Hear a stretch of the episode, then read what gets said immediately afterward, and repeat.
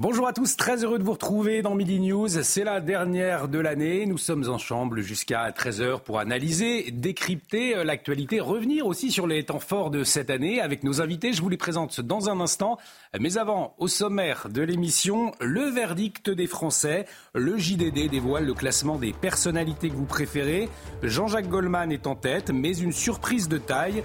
L'entrée fracassante de Jordan Bardella à la 30e place, seul politique parmi les 50 premiers. Alors pourquoi échappe-t-il à la défiance généralisée qui frappe ses pairs? Eh bien, on va le décrypter avec nos invités dans un instant. Les traditionnels vœux du président de la République, eh bien, c'est ce soir, au regard de l'actualité politique, la loi immigration, encore les tensions au sein de la majorité. À quoi peut-on s'attendre? Inflation, insécurité, en tout cas, les Français ont des demandes. Emmanuel Macron saura-t-il renouveler son discours? En a-t-il les moyens d'ailleurs? L'avis de nos invités à suivre. Et puis, une année 2023 tristement record pour Marseille. Le nombre de morts liés au trafic de drogue a explosé. Encore deux cette semaine. Face à l'ampleur des gangs et des trafics, les policiers ont le sentiment de vider un océan à la petite cuillère. Quels moyens développer face à ce fléau? Pourquoi cette impuissance dans la cité phocéenne Et même au-delà, Marseille 2023, la guerre des gangs, décryptage dans Midi News. Et pour tout cela, pour vous accompagner jusqu'à 13h, nous avons euh, la joie, l'honneur d'accueillir Patrice Arditi, journaliste. Bonjour Patrice. Bonjour. Et à vos côtés, Denis Deschamps, docteur en géopolitique. Bonjour, cher Denis. Autre géopolitologue de talent également, Hervé Gana. Bonjour Hervé. Et à vos côtés, Bernard Cohen-Haddad. Bonjour Bernard. Bonjour Olivier. On le rappelle, président du cercle de réflexion Étienne Marcel. La parole à vous euh, dans un instant. On va revenir hein, sur le, ce fameux classement des 50 personnalités préférées des Français et ce qu'il révèle aussi, puisqu'il y, a des enseignements à tirer. Euh, mais avant, Isabelle Piboulot pour le journal. Bonjour ma chère Isabelle. Bonjour Olivier, bonjour à tous. En ce 31 décembre, le chef de l'État présentera ses traditionnels vœux à la nation. Allocution à suivre à 20h sur CNews. En France, 2023 a notamment été marqué par la difficile réforme des retraites, la loi immigration, en passant par les émeutes urbaines de l'été. Alors qu'attendez-vous du discours d'Emmanuel Macron? Laura Lestrade et Kylian Salé vous ont posé la question. sauvegarder nos entreprises, de protéger particulièrement les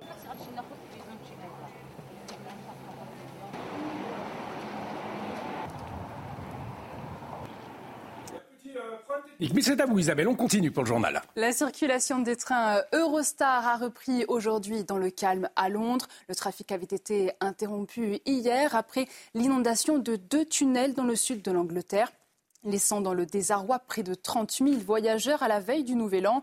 La compagnie ferroviaire appelle ses clients à se rendre sur son site Internet pour connaître les indemnités auxquelles ils peuvent prétendre. Dans l'actualité internationale, pas de trêve prévue entre Israël et le Hamas. Les raids aériens, les tirs d'artillerie et les combats au sol ne connaissent aucun répit dans la bande de Gaza. L'armée israélienne reste déterminée à détruire l'organisation terroriste du Hamas qui détient toujours, on le rappelle, 129 personnes. On écoute Benjamin Netanyahou. La guerre est à son paroxysme. Nous combattons sur tous les fronts. Nous avons d'énormes succès, mais nous avons aussi des pertes douloureuses. Il nous faudra du temps pour remporter la victoire. Comme l'a dit le chef de l'état-major de l'armée israélienne, la guerre continuera pendant encore plusieurs mois.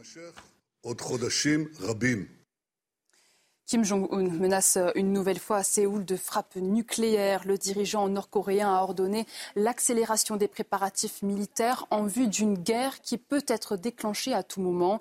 Il a par ailleurs annoncé le lancement de trois nouveaux satellites espions en 2024, la construction de drones et le développement de capacités de guerre électronique. Une actualité lourde, les tracas du quotidien. Votre année 2023 a peut-être été compliqué. Alors certains ont trouvé un moyen d'évacuer leur colère et leur frustration dans une pièce défouloir. Le concept crier, casser, décompresser pour oublier. Reportage à Lille de Kylian Salé. Détrompez-vous, ce couple n'est pas en crise. Il est simplement venu se défouler et s'amuser. Ah bah là, on décompresse bien, on pète tout. Hein. Juste avant le nouvel an, c'est une bonne manière de, dire au revoir à l'année et, et commencer 2024. Et laisser les problèmes derrière. Ici, au défouloir, une seule règle, être équipé et tout casser. Alors dans cette salle, on est en train d'installer de la vaisselle, des bouteilles, du multimédia. Donc c'est une session qui est prévue pour deux personnes qui dure à peu près une vingtaine de minutes. Comptez 50 euros pour 20 minutes dans cette salle et ça marche. L'établissement connaît une hausse de la fréquentation ces derniers jours, 35 visiteurs quotidiens contre une vingtaine habituellement. On a des gens qui viennent en fin d'année vraiment pour, euh, qu'on va dire, clôturer l'année 2023 et se relâcher vraiment tout ce qu'ils ont vécu sur l'année 2023 et pouvoir comme ça passer à l'année 2024. À la fin de la séance, quand tout est en miettes, les casseurs se sentent relaxés et épuisés. moi, je me sens détendue, un peu fatiguée, parce que mine de rien, euh, dépense de l'énergie, mais je me sens calme. Ouais, c'est plutôt sportif comme activité. Je pensais pas autant. Ça use pas mal, mais ça fait du bien. Certains clients ne viennent que pour se lâcher, d'autres sont envoyés par leur psychologue dans le cadre d'une thérapie. J'ai le plaisir de vous retrouver à 11h30 pour un prochain point sur l'actualité. Mais tout de suite, place à Midi News Weekend avec vous, Olivier. À tout à l'heure, ma chère Isabelle. Merci pour, euh, pour ces informations. Et ce dernier sujet, ce défouloir qui a fait réagir autour de ce plateau, notamment euh, Denis Deschamps, vous ne vous en remettez pas, hein, visiblement. Non, non, mais euh, je connais bien Lille. J'y ai vécu quelques années et je trouve ça rigolo. Euh, et d'autant plus que ce sera pas apparemment des psys qui conseillent ça à leurs clients, hein, donc enfin leurs patients, pardon. Donc j'ai trouvé ça très très rigolo. Effectivement, c'est étonnant, pourquoi pas, hein, pour se, défouler, un défouloir donc à Lille. Euh, à la une, au Japon. Au Japon, au Japon, dans les entreprises, vous avez parfois un étage où les salariés euh, mettent le, une photocopie du visage de leur patron et ils vont taper sur un mannequin en alors, alors, pour alors se défouler. Ça, alors ça, c'est pas très sympathique. On, ne ferait pas ça. C'est moins marrant. C'est moins marrant, exactement. Mais c'est un défouloir également. En tout cas, à la une de, de l'actualité pour la 35e édition, il est attendu ce fameux classement. Le JDD, Journal du Dimanche, révèle donc aujourd'hui les 50 personnalités préférées des Français avec de nouveaux visages et bien sûr d'autres qui restent indétrônables et des euh, surprises même. On va y revenir. Alors qui sont-ils? On voit ce sujet signé Mathilde Ibanez et Maxime Leguet. Et puis on décrypte, puisque effectivement cela euh, révèle ce classement euh, des choses sur notre société, en tout cas son évolution. Regardez. Sans surprise, pour la septième année d'affilée, Jean-Jacques Goldman arrive en tête du classement. Pour la douzième fois, il a été élu la personnalité préférée des Français. À la deuxième position, Florent Pagny qui gagne quatre places par rapport à l'année dernière, suivi de près par Thomas Pesquet. Omar Sy, lui, dans le cœur des Français, arrive à la quatrième position. À la cinquième place, Vianney, qui a gagné 14 places par rapport à 2022. Dans le classement, des nouveaux visages apparaissent également. Antoine Dupont, le capitaine de l'équipe de France de rugby, se trouve à la 38e place.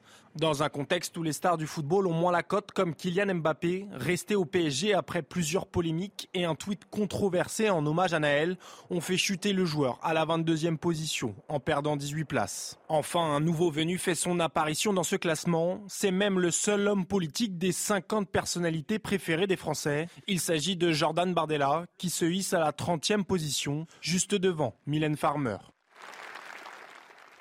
Alors Kylian Mbappé qui chute après ses prises de position, là c'est révélateur. On va y revenir, mais peut-être Patrice Arditi avant, vous qui êtes un fin observateur de la vie politique, euh, cette surprise. Jordan Bardella, le seul politique à figurer parmi les 50 personnalités des Français. C'est ce qui est marquant. Hein. C'est le premier euh, enseignement de ce classement. Euh, Gabriel Attal, 57e aussi. Deuxième politique intéressant.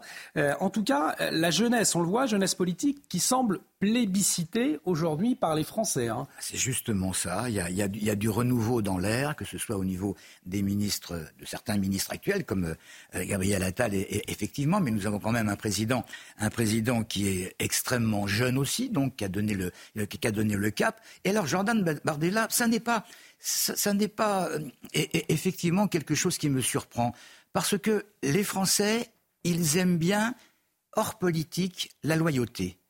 Bardella, il est loyal, ça se voit, euh, envers sa, j'allais dire sa maman. Oui, sa maman, sa maman en politique, je peux le dire. Bon, et, sa maman en politique. Et depuis qu'il est là, depuis qu'il prend un petit peu d'importance, on ne cesse dans les médias d'essayer de voir s'il n'y a pas moyen de les mettre un peu euh, euh, face à face avec des avec des questions. Mais si jamais euh, Madame Le Pen a des problèmes avec son procès, est-ce que vous bon Et il reste il reste très déterminé. Et ce, jeune homme n'a n'a pas fait énormément d'erreurs politiques. Et, et le fait qu'il n'ait pas fait d'erreur politique, alors qu'il est dans un groupe politique euh, qui, franchement, a donné euh, du fil à retordre à, tous les observateurs euh, que, nous sommes depuis des années. Je parle de, l'ancien Rassemblement national, qui était le Front national. On a l'impression que cet homme, il est en train de tourner, non pas la page, mais un chapitre, d'une manière plus élégante que ce qu'a essayé de faire Marine Le Pen. En tout cas, une percée énorme, Bernard Cohen-Haddad. Ce sont les, mots du patron de l'IFOP, hein, Frédéric euh, Dabi. Euh, surpris même hein, de voir ce, jeune homme. On le rappelle, Jordan Bardella, il a 28 ans. Il est encore très jeune. Euh, il a une notoriété grandissante. Donc, pourquoi est-ce qu'il échappe, au fond, à, cette défiance, une défiance généralisée, on le voit bien, qui frappe les politiques en général? C'est un politique jeune qui a un discours toujours clair, qui n'est pas dans la polémique stérile, qui n'a pas, comment dirais-je, une once d'antisémitisme dans le discours, mhm. alors que euh, le mouvement peut paraître parfois border, il faut quand même le reconnaître. Il l'a été. Il l'a été. Euh, c'est un homme aussi qui vient de la banlieue d'Île-de-France. Hein. il est euh, du 93, si ma mémoire est bonne. Et il a toujours été extrêmement proche à la fois de ses déclarations et des actes. Mm. Donc ça, les Français aujourd'hui ont besoin effectivement d'hommes politiques qui vont euh, à la fois dans le mouvement, mais aussi euh, dans la considération. C'est aussi ce que représente Gabriel Attal, à travers euh, son parcours qu'il fait depuis des semaines sur la réforme de l'école, avec des valeurs nouvelles qui étaient un peu perdues, redonner confiance aux parents pour aller dans l'école publique, redonner aussi confiance aux enseignants qui se sentent un peu oubliés. Donc on voit bien ces deux générations d'un discours qui correspond à une attente des Français et qui ne méprise pas les Français, quelle que soit leur classe. Et euh, Hervé Gana, on se souvient aussi d'Emmanuel Macron qui, avait, euh, qui avait euh, Jordan Bardella, notamment lors des rencontres de, Saint-Denis. Il fait l'unanimité, au fond, aujourd'hui. On a ce sentiment-là. J'ai, envie de dire que Bardella, comme Gabriel Attal, ont une, facilité à rassembler et à rassurer. Et en fin de compte, ça, rentre, ces deux valeurs rentrent dans ce qu'on appelle le noyau central euh, des représentations sociales des Français. Ils veulent quelqu'un ou des personnes qui puissent rassembler et euh, rassurer. Et c'est pour ça, en fin de compte, qu'il a, avec son discours, et comme disait... Euh, pardon, j'ai oublié... Patrice. Patrice, Patrice j'ai oublié... J'ai Bernard à côté de moi, Patrice. Comme disait Patrice, c'est, en fin de compte, les actes les pensées égalent les actes. Et ça, c'est quelque chose de très important pour les Français. Et c'est pour ça que c'est un, c'est quelqu'un qui monte, une personnalité politique qui monte, de même que Gabriel Attal mm. rassure, c'est une personnalité qui montre. Ce sont, les, ce sont des oppositions politiques, mais ils se rejoignent au niveau de leur euh, façon de faire et des attentes des Français. Et, des discours, c'est vrai, Denis Deschamps, de bon sens quand on entend Gabriel Attal ou, Jordan Bardella, des discours de bon sens qui, parlent aux Français. On se souvient de cette, euh, cette mesure contre l'abaya qui a été prise avec euh, fermeté. Et on est passé à autre chose ensuite, ou encore sa détermination dans le harcèlement scolaire concernant Gabriel Attal. Voilà, des, des mesures fermes, de bon sens euh, comprise par tous et au fond qui ne suscite que très peu de, le débat puisqu'elle rassemble. Tout à fait. Je reviens un instant sur ce classement euh, des Français. Voilà ce qu'est être français. Regardez dans les cinq premiers. Vous avez, des, vous avez des artistes, des artistes qui génèrent des émotions. Un Français, c'est un être d'émotion. On, a une exception. Voilà, merci euh, à la régie. On, voilà, et c'est un être d'émotion et c'est un être qui rêve. Thomas Pesquet nous fait rêver également. Donc ça, c'est intéressant ce classement parce que à l'heure actuelle où la culture est un petit peu mise à mal, vous avez euh, pas mal de polémiques, voire des attaques contre Gérard Depardieu. Je pense que c'est bien de voir ça. Le français, c'est quelqu'un qui a besoin de générer des émotions et ce sont des artistes qui génèrent des émotions. Donc ça, c'est très bien. Je reviens à votre question.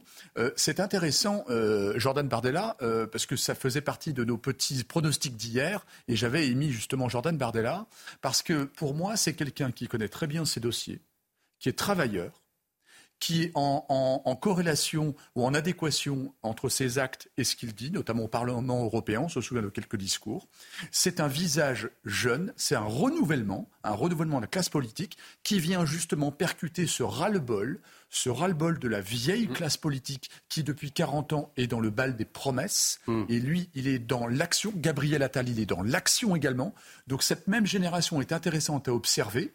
Effectivement, ils sont, euh, ils sont en opposition sur l'idéologie, mais en attendant, ce sont des gens qui fédèrent autour d'eux. Ça, c'est très très bien. Et, et en plus, on voit que par rapport aux outrances de la gauche et de la gauche extrême, eh bien, ça pourrait être des solutions pour les, pour les générations à venir. Vous parliez de la gauche extrême, Jean-Luc Mélenchon, qui, lui, ne figure pas parmi les 50 personnalités. Je vous propose euh, d'y revenir tout à l'heure à partir de 13h. Euh, vous parliez de ces figures qui font rêver les Français. Il y a aussi les, les sportifs. Eh bien, ce qu'on peut euh, voir, Bernard Cohen-Haddad, c'est le cas Kylian Mbappé.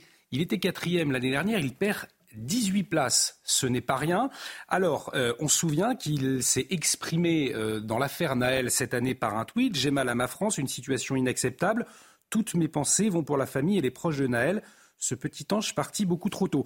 Voilà le tweet de Kylian Mbappé le 28 juin dernier. Alors effectivement, est-ce que vous pensez qu'il paye ces euh, prises de, position publiques euh, aujourd'hui et que les Français ont tendance à, oublier, au fond, le grand sportif qu'il est? Parce que c'est aussi ça qui est d'abord un grand sportif, il faut le rappeler. C'est un grand joueur de football qui a une dextérité. Euh, un génie quand il est devant le ballon et, ça c'est aussi important pour en tout cas pour Paris je le dis parce qu'on aime que Paris et les clubs parisiens puisse gagner. Excusez-moi d'être un peu chauvin là-dessus, mais bon, ça Nous embrassons les Marseillais qui nous regardent. voilà, je vais, équilibrer. Exactement. Mais c'est vrai que cette année a été euh, assez, euh, comment dirais-je, en demi-teinte pour Kylian Mbappé. Il y a eu beaucoup de polémiques. Je reste, je reste pas euh, avec les conflits avec le club déjà. Ne l'oublions pas, hein, des montants astronomiques qui ont été révélés et qu'on peut comprendre, mais qui sont quand même pour beaucoup d'entre nous étonnants. Et puis cette polémique un peu décalée euh, de ce que nous attendions.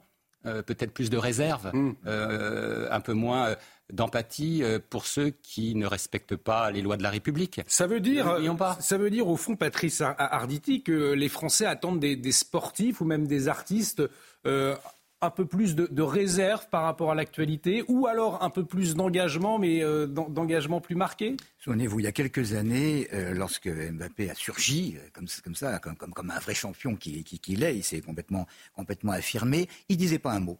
Hmm. Il, disait pas un mot. On, lui posait une question. Il y avait, il y avait trois, trois mots dans, dans, sa réponse. Ça, ça donnait pas grand-chose. Tous les journalistes sportifs se sont dit on va avoir du mal.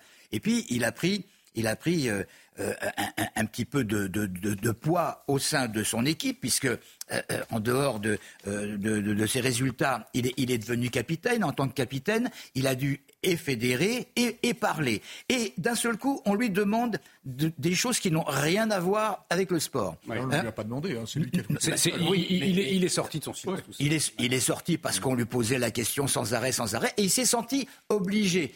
En fait, je pense qu'il s'est fait piéger. Mais je pense que s'il a perdu 18 places, que ce soit 18 places ou pas, il est toujours bien placé, euh, euh, c'est plutôt parce que les, les, Français, les Français moyens, euh, en ont ras-le-bol de, de, de, savoir, euh, euh, d'attendre, de, savoir si, si, si, si, Mbappé finalement va quitter son club, s'il va être augmenté, si en, fait c'est comme c'est comme ce qu'on reprochait au roi avant.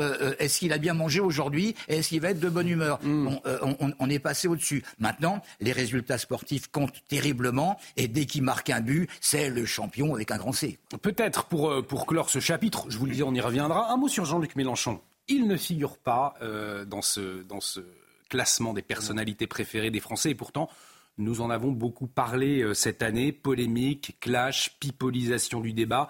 Le leader de la France insoumise, l'ex-candidat aussi à la présidentielle, a été au cœur des, polémiques hein, cette année entre attaques contre la police, émeutes, tweets à caractère antisémite. Les exemples ne manquent pas. Un petit résumé avec Marine Sabourin et votre avis ensuite. Tout commence par l'affaire Quatennens en février. Le député vient d'être condamné pour violence conjugale. Des journalistes interrogent alors Jean-Luc Mélenchon sur sa présence dans l'hémicycle. Si vous voulez revenir au péché mortel, ce sera sans moi. Il est condamné, il a purgé sa peine, il est en train de purger sa peine. Foutez-lui la paix. En mars, alors que des milliers de Français se mobilisent contre la réforme des retraites, Jean-Luc Mélenchon est visé par une enquête pour injure publique envers des personnes dépositaires de l'autorité publique après ses propos sur la Bravem. Vous imaginez ce que c'est que de dire que je suis volontaire pour monter sur une moto et tabasser des gens en passant? C'est manifester un état d'esprit qui ne me convient pas et que je trouve anormal. Fin juin, après la mort de Naël tué lors d'un contrôle policier à Nanterre, plusieurs villes sont en proie à de violentes émeutes. Alors que les nuits de chaos s'enchaînent, l'insoumis et ses troupes refusent d'appeler au calme. Les chiens de garde nous ordonnent d'appeler au calme. Nous appelons à la justice. Retirer l'action judiciaire contre le pauvre Naël. Début septembre, Jean-Luc Mélenchon est revenu sur l'interdiction de l'abaya à l'école, alors que la France accueille Charles III à Versailles. Avec toutes ces robes longues, il y avait plus d'abaya au mètre carré à la réception de Charles III à Versailles qu'il n'y en a jamais eu dans aucun collège. Mon livre dit La créolisation, c'est l'avenir de l'humanité. Fin octobre, la présidente de l'Assemblée nationale se rend en Israël par solidarité avec l'État hébreu et les victimes françaises. Aussitôt, l'insoumis réagit sur X. Voici la France. Pendant ce temps-là, Madame Braun-Pivet campe à Tel Aviv pour encourager le massacre. Début décembre, le leader insoumis s'attaque à Ruth El Krief. La journaliste interrogeait le député Manuel Bompard sur le conflit entre Israël et le Hamas. Ruth El Krief, manipulatrice. Si on n'injurie pas les musulmans, cette fanatique s'indigne. La journaliste sera alors placée sous protection policière. Alors, festival d'ânerie hein, euh, cette année pour Jean-Luc Mélenchon, euh, Denis Deschamps. Est-ce qu'au fond, il, est en, roue libre, si je puis dire, ou alors c'est euh, tout cela est, véritablement calculé. Ça semble l'être tout de même. Hein. Exactement, vous avez raison, Olivier. C'est quelqu'un de très intelligent. Il a une très grande culture, philosophe d'ailleurs. Euh, c'est assez, assez, intéressant à observer. Hein. C'est un sujet. Hein. Vous savez, en philosophie, on distingue l'objet et le sujet. Quand on le prend comme un sujet et qu'on l'observe à 360, c'est assez intéressant parce qu'il est très calculateur mmh. en réalité. Euh, vous avez vu, comme disait Bernard tout à l'heure, il est toujours border, borderline, toujours, euh, parce qu'il n'y a pas de poursuite derrière lui. Mais on voit bien qu'il a quand même dit, et encore, vous dites des âneries, vous êtes gentil. Hein. vous prenez un terme extrêmement feutré. J'ai essayé, d'être poli. Voilà. Mais je pense que dans l'opinion dans, des Français, ils ne sont pas dupes, les Français ne sont pas dupes, d'autant qu'en plus, vous avez vu dans la préoccupation des Français, dans le top 3 des préoccupations, il y a l'insécurité, il y a la canalisation de l'immigration, il y a des grands sujets, et lui, il en fait commerce, hein, on le voit bien qu'il en fait commerce, il attaque l'État très régulièrement, quand ce n'est pas la personne du président ou de la première ministre ou d'autres ministres d'ailleurs. Et donc, en fait, il est dans l'outrance. Il en a fait un fonds de commerce pour essayer de rassembler autour de sa personne pour les prochaines échéances. Oui, rassembler, mais s'il n'y arrive pas, en tout cas, si l'on voit euh, Bernard cohen ce classement des 50 personnalités des Français, il n'y figure pas. Il est même loin derrière. Euh, du coup, à quoi joue-t-il euh, au fond? Que Il est dans la provocation. Il est dans la dégringolade plus que le dérapage il est non pas euh, à côté de la République, mais en dehors de la République, il faut le reconnaître, un parcours qui est complètement euh, en dehors de la réalité quotidienne, en dehors aussi euh, de l'empathie, contesté à LFI, avec des propos et, des attitudes, on l'a vu sur un certain nombre de procès liés à harcèlement complètement décalé des attentes d'un certain nombre de, Français. Et on voit bien qu'aujourd'hui, il est même en limite de démocratie. Mm. et, d'empathie vis-à-vis des Français, puisqu'il est dans la fracture permanente avec des positions islamo-gauchistes qui ne sont pas acceptables. Patrice Arditi, vous qui avez observé l'évolution hein, de, Jean-Luc Mélenchon, comment euh, euh, ce tournant qu'il a pris euh, avec ses, frasques, avec toutes ces polémiques cette année, comment vous les comprenez? Allumer un projecteur. Il faut toujours être sous un toujours Bien entendu, il ne va pas dire la même chose que les autres. et puis, il est, il, est, il est dans un groupe il est dans un groupement qui, qui, lui permet euh, euh, d'être au-dessus de tout ce qui peut se raconter et qui est rabâché à, longueur de journée. Alors, effectivement, effectivement, il arrive à fédérer même lorsqu'il dort, parce qu'il a une équipe d'irréductibles, quoi qu'il puisse se passer, qui resteront, qui restera derrière lui, qui restera derrière lui. Mais, mais, mais, mais franchement, ça se, ça se sent. Je ne veux pas citer de, de, de nom parce que il, il, il, euh, ces gens-là le, le, le, vénèrent. Le vénèrent pourquoi Denis l'a expliqué? C'est quelqu'un qui est quand même en politique assez exceptionnel, qui a un parcours qui est, qui est extraordinaire. Et, et, et Premier sénateur de France. Bien entendu. jeune sénateur de France. Bien, bien entendu. Et, et, franchement, euh, les, les, tous les jeunes, on parlait des jeunes tout à l'heure, sont obligés d'admirer ce, socle, ce socle qui, peut, qui peut ressembler. Alors le côté tribun, on le sait depuis le début. Bon, il n'y a pas, y a pas que lui. mais, mais, un gourou. bien entendu. Alors c'est un gourou comme n'importe quel euh, euh, euh, numéro un politique, bien entendu. Mais, ça, c'est vrai qu'on l'a beaucoup entendu, même au, sein de, son parti, dans ses manières de faire. C'est vrai. Mais alors, on, on s'est dit, tiens, la NUPES est en train de, s'effondrer. Faut quand même relever qu'il a réussi un grand coup en la créant, cette NUPES. Elle est en train de s'effondrer, donc c'est fini. Non, quoique l'anagramme de NUPES, c'est pneu, si je puis me permettre. Eh bien, c'est hein. sur, cet anagramme que nous allons euh, terminer, mon cher Patrice. On marque une très courte pause. Dans un instant, vous le savez, vous allez pouvoir euh, suivre cette prise de parole, ces vœux d'Emmanuel Macron en direct sur CNews. Ce sera ce soir à 20h. Alors, qu'en attendent les Français et nos invités Qu'est-ce que vous en attendez de cette prise de parole? Est-ce que le chef de l'État va pouvoir se renouveler? On s'interroge dans un instant. Euh, la situation au Proche-Orient également. Restez avec nous sur CNews.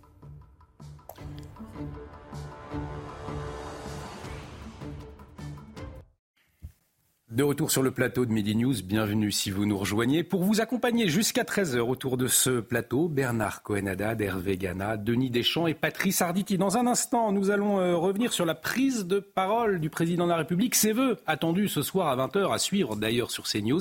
Mais tout de suite, Isabelle Piboulot, le rappel des titres, Isabelle. Jusqu'à un million de personnes attendues ce soir sur les Champs-Élysées. La circulation des véhicules sera interdite dès 16h dans un vaste secteur autour de l'avenue. On le rappelle, les festivités du Nouvel An se dérouleront dans un contexte de menaces terroristes très élevé en France. Aucun débordement ne sera toléré. 90 000 policiers et gendarmes seront mobilisés sur l'ensemble du territoire. 6 000 rien qu'à Paris. Les tensions continuent au Moyen-Orient. Des hélicoptères de la marine américaine ont coulé trois navires des rebelles outils du Yémen qui avaient attaqué un porte-conteneur en mer Rouge. Un quatrième bateau, lui, a fui la zone. L'armée américaine affirme avoir agi en état de légitime défense. Plus tôt, des tirs outils avaient visé leurs hélicoptères. Et puis la Russie a lancé à l'aube de nouvelles attaques contre l'Ukraine. Moscou avait promis une riposte au lendemain de la frappe imputée à Kiev qui a fait 24 morts dans la ville russe de Belgorod. Des bâtiments du centre-ville de Kharkiv ont été endommagés sans faire de victimes. L'Ukraine dit avoir abattu 21 des 49 drones lancés vers son territoire. Merci beaucoup Isabelle, on vous retrouve à 13h pour un journal complet. Nous accueillons également Tanguy Hamon euh, du service police-justice. Bonjour mon cher Tanguy, euh, on vous entendra dans un instant puisque l'année 2023, eh bien, elle a été marquée aussi par l'alerte urgence attentat hein, qui a été euh, remis en, place cette année. On reviendra avec vous là, sur cette information. Mais avant, cela ne vous a pas échappé, nous sommes donc le 31 décembre, le dernier jour de l'année. Et c'est donc ce soir à 20h que le président de la République prendra la parole pour ses traditionnels vœux de fin d'année. À suivre en direct sur CNews à 20h. Alors, Qu'est-ce que vous attendez de ce discours? Nous sommes allés vous poser la question. Voyez ce reportage signé Laura Lestrade et Kylian Salé. Vieille tradition depuis le début de la Ve République, le président donne rendez-vous aux Français à 20h. Alors ce soir, serez-vous devant votre télévision pour écouter Emmanuel Macron? Il ne m'intéresse pas. Nous avons un président qui ne préside pas. Euh, qui est totalement, euh, disons, euh, dans les nuages. Probablement que je regarderai les, vœux du président. tout dépend de notre programme de dernière minute. Je les écoute juste qu'avec une oreille parce que c'est surtout mes parents qui mettent voilà, genre les infos et il s'avère qu'il y a les vœux du président. Mais finalement, je m'en fiche. Dans un contexte international tendu et avec un pouvoir d'achat des Français en berne, Emmanuel Macron est attendu sur plusieurs sujets. Moi, je pense que c'est la, place de la, France dans l'Europe, dans les conflits actuels, comment on se situe, et puis effectivement, tout ce qui nous concerne, c'est-à-dire la sécurité. C'est un peu les difficultés qu'il y a au quotidien, toute la partie sur l'inflation, euh, sur l'emploi, etc. Surtout qu'il aborde la paix, ça me paraît, ça me paraît très important. Tous les ans, les Français sont nombreux à suivre les vœux du président. Un record a été atteint l'année dernière, avec plus de 10 millions de téléspectateurs. Alors au regard de l'actualité euh, politique, il y a eu la loi immigration, il y a la question d'insécurité, il y a les tensions aussi au sein de la, majorité. Euh, on a entendu les, attentes des, Français également, il y a le contexte international. Est-ce que euh, vous, autour de cette table, vous attendez une parole particulière du chef de l'État? Est-ce que vous attendez finalement des, annonces? On se souvient, il avait annoncé un, grand projet pour le début 2024, Patrice Arditi. Est-ce que selon vous, il va y avoir des annonces et en tout cas, est-ce que vous en attendez? Eh bien, entendu qu'on attend des annonces maintenant. Je ne pense pas qu'il y en aura véritablement euh, ce soir. Il va plutôt faire un bilan. Euh, parce que, parce que dans quelques jours, il doit intervenir. Et, et, franchement, en principe, les gens attendent une, une mini-révolution. Alors, ça peut être l'annonce d'un référendum, euh, euh, ça peut être l'annonce de la dissolution de, de l'Assemblée nationale. Euh, je ne sais pas. Donc, il ne peut pas trop, trop, trop s'étendre. Maintenant, il va probablement parler de ces deux gros dossiers euh, euh, qui lui tenait à cœur, les, retraites, l'immigration. On sait comment ça se. C'est pas encore tout à fait terminé, mais mm. on sait, on, sait, on sait le, le boulot qu'il a, qu'il a, qu'il a dû engager. Maintenant, la préoccupation première des Français, c'est le pouvoir d'achat c'est pour, il n'y a, rien à dire d'autre, c'est le pouvoir d'achat, et derrière, il y a l'insécurité. Alors tous ceux qui parlent de l'Europe, moi je veux bien qu'on parle de l'Europe, mais les Français, ils, parlent d'abord de, de, ce qui se passe tous les jours. Et le pouvoir d'achat, c'est ce qui est le plus important. Et, et, et je pense que ce soir, il va tenter de les rassurer et surtout de leur dire, ce qui est extrêmement important, qu'il tient les rênes, parce qu'il est là quand même pour un bout de temps encore, et il veut absolument pas qu'on puisse continuer à dire que finalement il est scoulé. Oui, mais est-ce qu'il en a encore les moyens, Hervé Gana, puisqu'il y a effectivement cette figure imposée, l'empathie, hein, euh, évoquer une pensée euh, pour les, les, Français, montrer sa proximité, euh, on appelait à l'unité nationale, ce sentiment de solidarité on imagine qu'il va y prononcer ce, type de, formule ce soir. Euh, il y a euh, cette annonce mystère aussi qui est attendue depuis euh, plusieurs semaines. En tout cas, est-ce qu'il a les moyens de, se renouveler dans cet exercice, selon vous? Alors, je ne suis pas un hyper spécialiste comme mes collègues qui sont autour de la table. J'ai l'impression qu'en fin de compte, le président recherche, surtout depuis son deuxième mandat, un lien. Un lien avec les Français. Il a essayé de le faire au-delà du Parlement avec le Conseil national, non pas de la résistance, mais de la refondation. Il essaye d'avoir des contacts directs, mais j'ai l'impression qu'en fin de compte, il est, il est bloqué par quelque chose. Alors, est-ce que c'est son manque d'expérience parce qu'il n'a pas une mairie à gérer de 300 habitants ou un département avec une faible expérience dans les ministères? Est-ce que c'est euh, une vision globale qu'il a, conceptuelle? Mais j'ai l'impression qu'en fin de compte, il y a beaucoup d'annonces mais c'est rarement suivi de faits pour des problématiques budgétaires, pour des problèmes d'événements nationaux ou internationaux, pour des problématiques de révolte. Et ça donne l'impression qu'en fin de compte, il est en même temps, il est dans l'en même temps, en même temps envie de vouloir transformer la France, parce que la France a besoin de réformes, et énormément de réformes. il a été courageux de faire la retraite et d'autres choses euh, il y aura aussi la réforme de l'éducation qui viendra.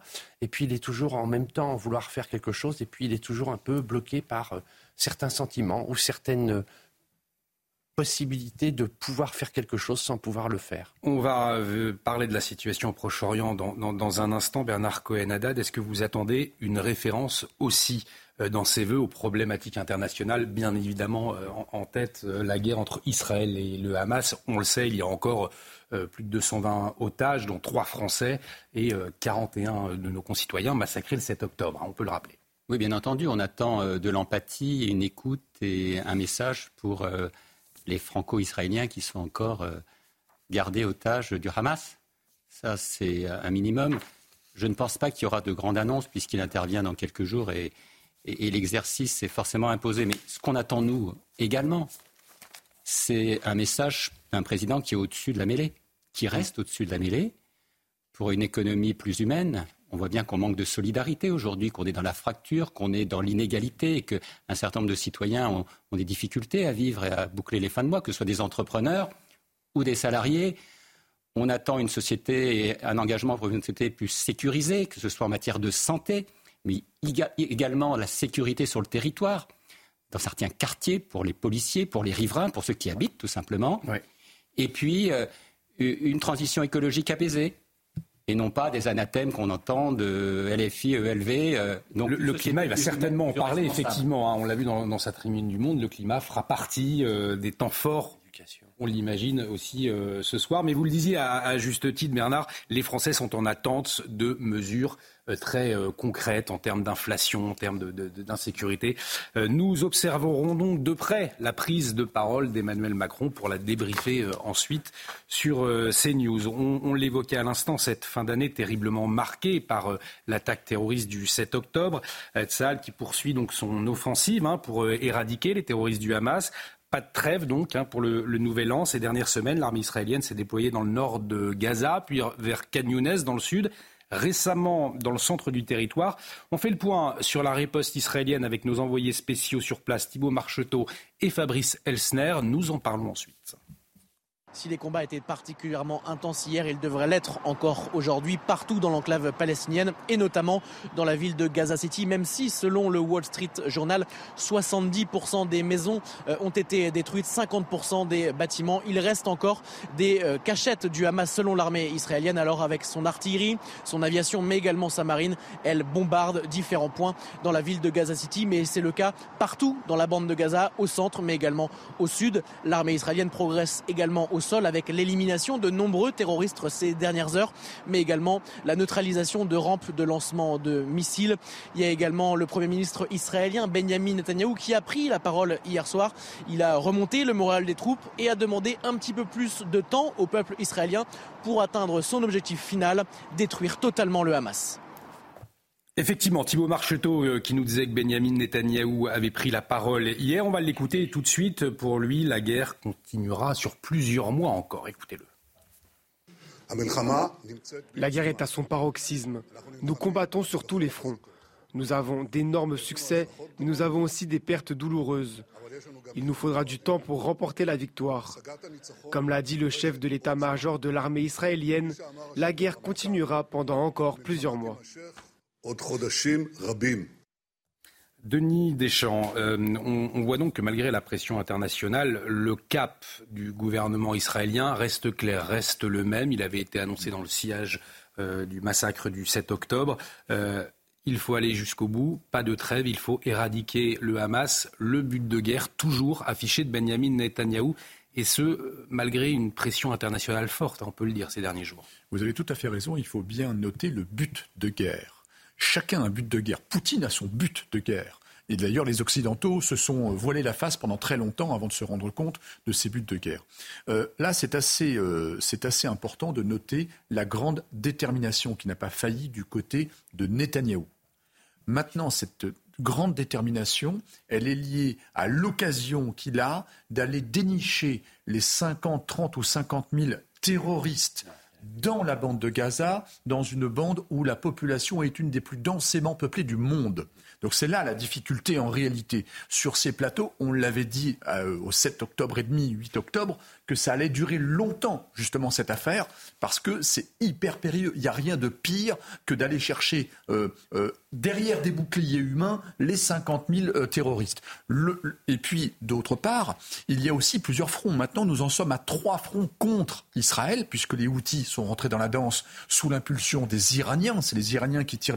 Ils ne veulent pas s'impliquer directement parce qu'ils ont peur des foudres de l'Occident, mais quand même, ils manipulent les marionnettes. Donc ça va durer longtemps.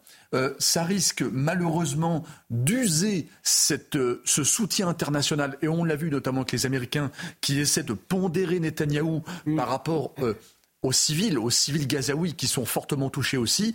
Et on va voir un peu cette, cette, cette danse entre les Occidentaux et Netanyahou, parce que dans le temps, malheureusement, ça risque de s'effriter, ce soutien-là. Alors justement, euh, Hervé Gana, Benjamin Netanyahou qui s'est exprimé aussi il y a quelques minutes, euh, après euh, les, les les, comment dirais-je, euh, les condamnations, euh, notamment de l'Afrique du Sud, d'actes de génocide. Benjamin Netanyahou l'a affirmé, euh, la moralité de la, guerre menée par Tsahal est sans équivalent jusque-là. On voit effectivement que les critiques à l'international par rapport à l'offensive de l'armée israélienne se multiplient là aussi ces derniers temps. Au début, il y avait beaucoup de pays qui ont soutenu cette riposte et puis petit à petit, on a vu ce soutien euh, s'effriter. Est-ce que dans ce, contexte-là, le gouvernement israélien va pouvoir malgré tout poursuivre euh, son but de guerre affiché, on le rappelle, éradiquer les terroristes du Hamas, récupérer les otages?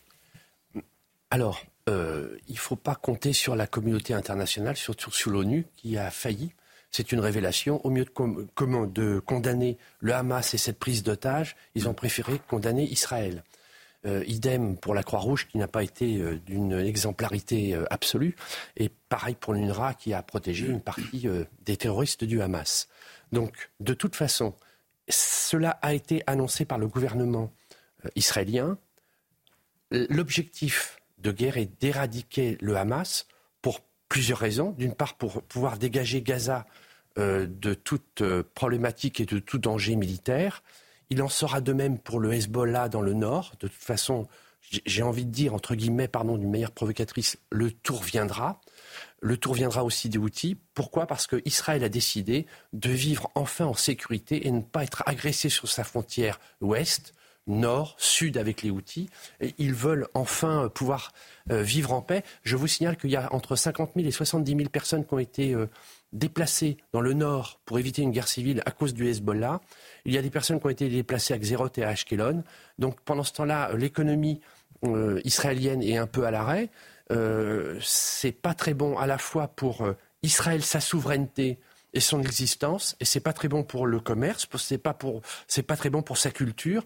Donc de toute façon, Israël ira jusqu'au bout pour euh, éliminer le Hamas au niveau militaire, au niveau euh, des infrastructures, mais aussi éliminer le Hamas au niveau des ressources financières. Hmm. Parce que le jeu ne va pas jouer à Gaza, il va jouer au niveau du Qatar et des placements financiers qu'ont les euh, dirigeants du Hamas dans toutes les zones. Il y a 5 milliards à 10 milliards à récupérer. Ça va permettre de reconstruire Gaza. J'ai une interrogation, Hervé. Ça a été effectivement euh, l'un des moments les plus horribles de l'année, cette attaque terroriste du, du 7 octobre, terroriste du Hamas. Et on le voit, on l'a vu, cette difficulté à nommer le Hamas comme un groupe terroriste un peu partout dans le monde. Pour les autres, euh, l'IRA par exemple, les Irlandais, ou même pour le terrorisme basque, pour tout type de terrorisme, on qualifie les mouvements de terrorisme au vu des actions. Pourquoi le Hamas, ce n'est pas le cas?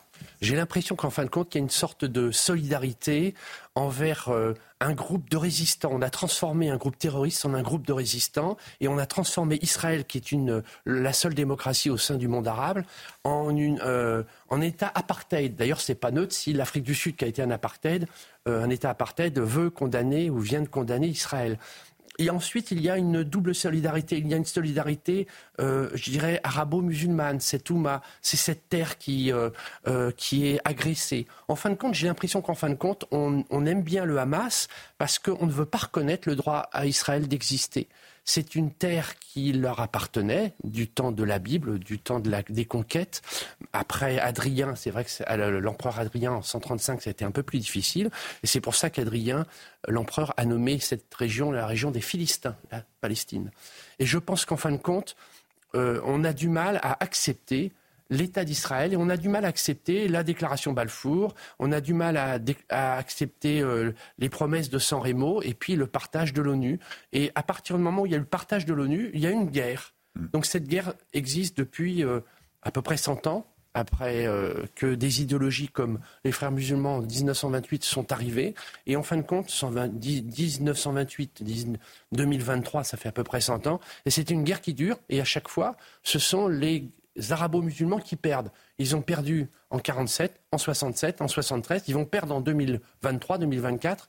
Et la cinquième défaite, on peut l'annoncer ici, parce qu'elle est dans les tuyaux, c'est lorsque les accords 2 d'Abraham vont être signés par l'Arabie saoudite. Ça va être plus fort que la Nakba. Ça va être la cinquième défaite et ça va être enfin la reconnaissance d'Israël mmh. par les pays arabes. Parce que quand le, leader, ah, quand le leader arabe va dire stop, game is over, on arrête maintenant, on signe, mmh ça va être un peu difficile de reprocher quelque chose à Israël. Il faudra que les pays arabes qui soutenaient le Hamas trouvent un os à ronger. Hmm. Israël sera mis au banc non pas des accusés, mais au, banc des pays reconnus. Enfin, c'est l'enjeu des discussions à l'heure actuelle. L'Égypte d'ailleurs.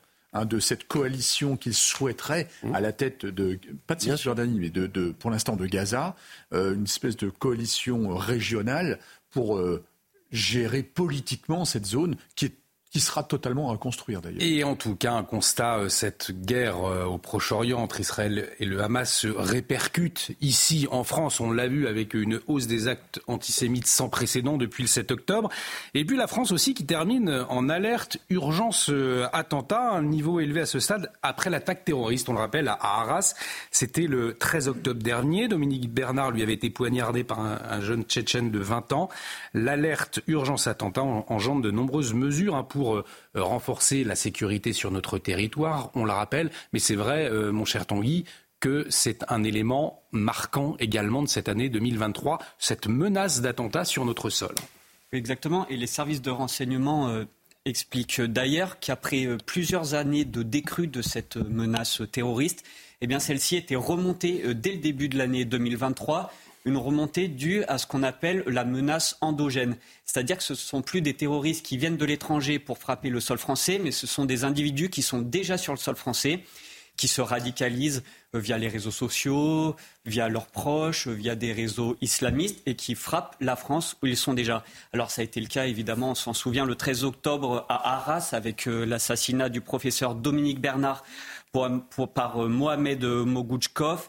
il avait prêté allégeance à Daesh. Il avait fait une vidéo où il disait sa haine de la France et son soutien aux musulmans du monde. On se souvient qu'il était radicalisé, fichier FSPRT. Là, le plan Vigipirate avait été élevé au niveau urgence attentat. Vous l'avez dit, le niveau le plus haut. 7000 militaires euh, sentinelles avaient été déployés à ce moment-là. Gérald Darmanin avait parlé d'une atmosphère extrêmement négative, mais sans menace caractérisée. Quelques temps plus tard, malheureusement, une autre attaque, l'attaque du pont Bir euh, Armand Rajapour Miandouab avait mortellement poignardé un touriste. Il était euh, euh, originaire d'une famille iranienne naturalisée français, fiché S, connu pour des liens avec d'autres terroristes et qui avait déjà projeté un attentat en 2016 pour en venir au réveillon de ce soir, où là aussi Gérald Darmanin indiquait que la, menace terroriste est encore très élevée.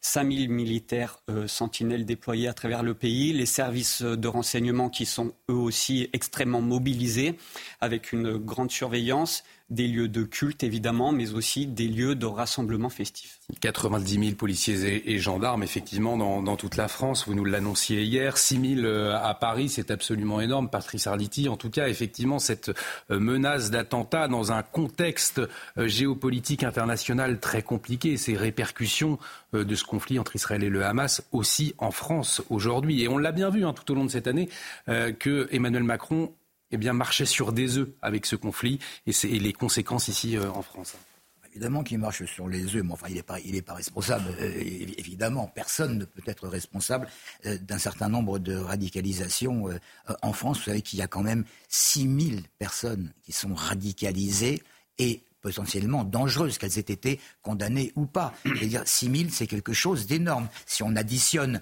les personnes qui regardent l'actualité comme tout le monde le fait, et qui vont d'un seul coup euh, euh, prendre un couteau pour, euh, pour, foncer dans la rue parce qu'ils auront été, été passionnés par le sujet, attristés par, par, par un événement, ça c'est impossible à anticiper. Bon, donc, bien entendu qu'il y a énormément de policiers, il n'y en aura jamais assez de toute façon parce que vous parliez de 6 000 policiers, il y avait 6 000, policiers pour le pape à Marseille. Hmm. Euh, bon, euh, c'est exactement la même chose. Je, veux dire, heureusement, heureusement que euh, tous ces, tous ces gens-là, ces forces de l'ordre, qui entre parenthèses, il faut quand même le rappeler, hein, ne prennent pas de vacances depuis des mois et des, et des mois, sont dans Sur, surmenés, ah ouais, ultra mobilisés, hein, incroyable, et personne ne, personne ne les remercie. C'est à, à s'arracher les cheveux. Maintenant, il faut quand même espérer euh, du bon sens. Du, du bon sens. Les Français veulent s'amuser euh, en, cette fin d'année,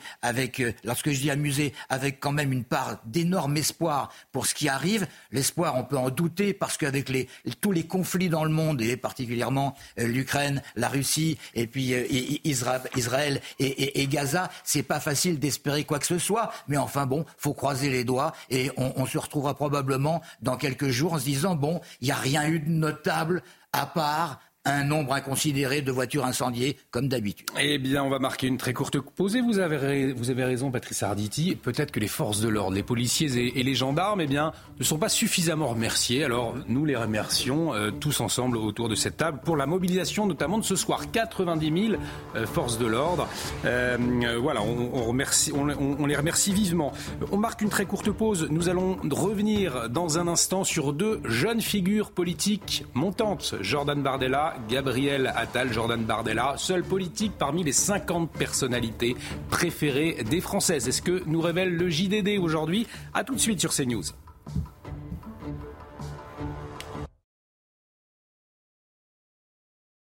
Vous nous rejoignez, nous sommes ensemble jusqu'à 13h pour vous accompagner autour de ce plateau. Bernard Cohen-Haddad, président du Cercle de réflexion, Étienne Marcel, à vos côtés, Hervé euh, Gana, géopolitologue, autre docteur en géopolitique, Denis Deschamps qui est avec nous également, et Patrice Arditi, le fameux journaliste, bien évidemment. La parole à vous dans un instant On va revenir euh, sur euh, ces deux figures montantes de la politique française, notamment Jordan Bardella. Jordan Bardella, plébiscité par les Français, seul politique à faire partie des 50 personnes, personnalités préférées des Français.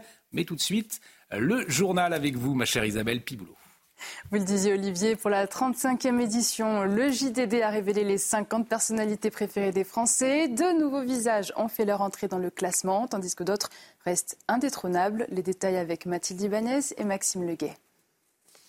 Sans surprise, pour la septième année d'affilée, Jean-Jacques Goldman arrive en tête du classement. Pour la douzième fois, il a été élu la personnalité préférée des Français. À la deuxième position, Florent Pagny qui gagne 4 places par rapport à l'année dernière, suivi de près par Thomas Pesquet. Omar Sy, lui, dans le cœur des Français, arrive à la quatrième position. À la cinquième place, Vianney qui a gagné 14 places par rapport à 2022.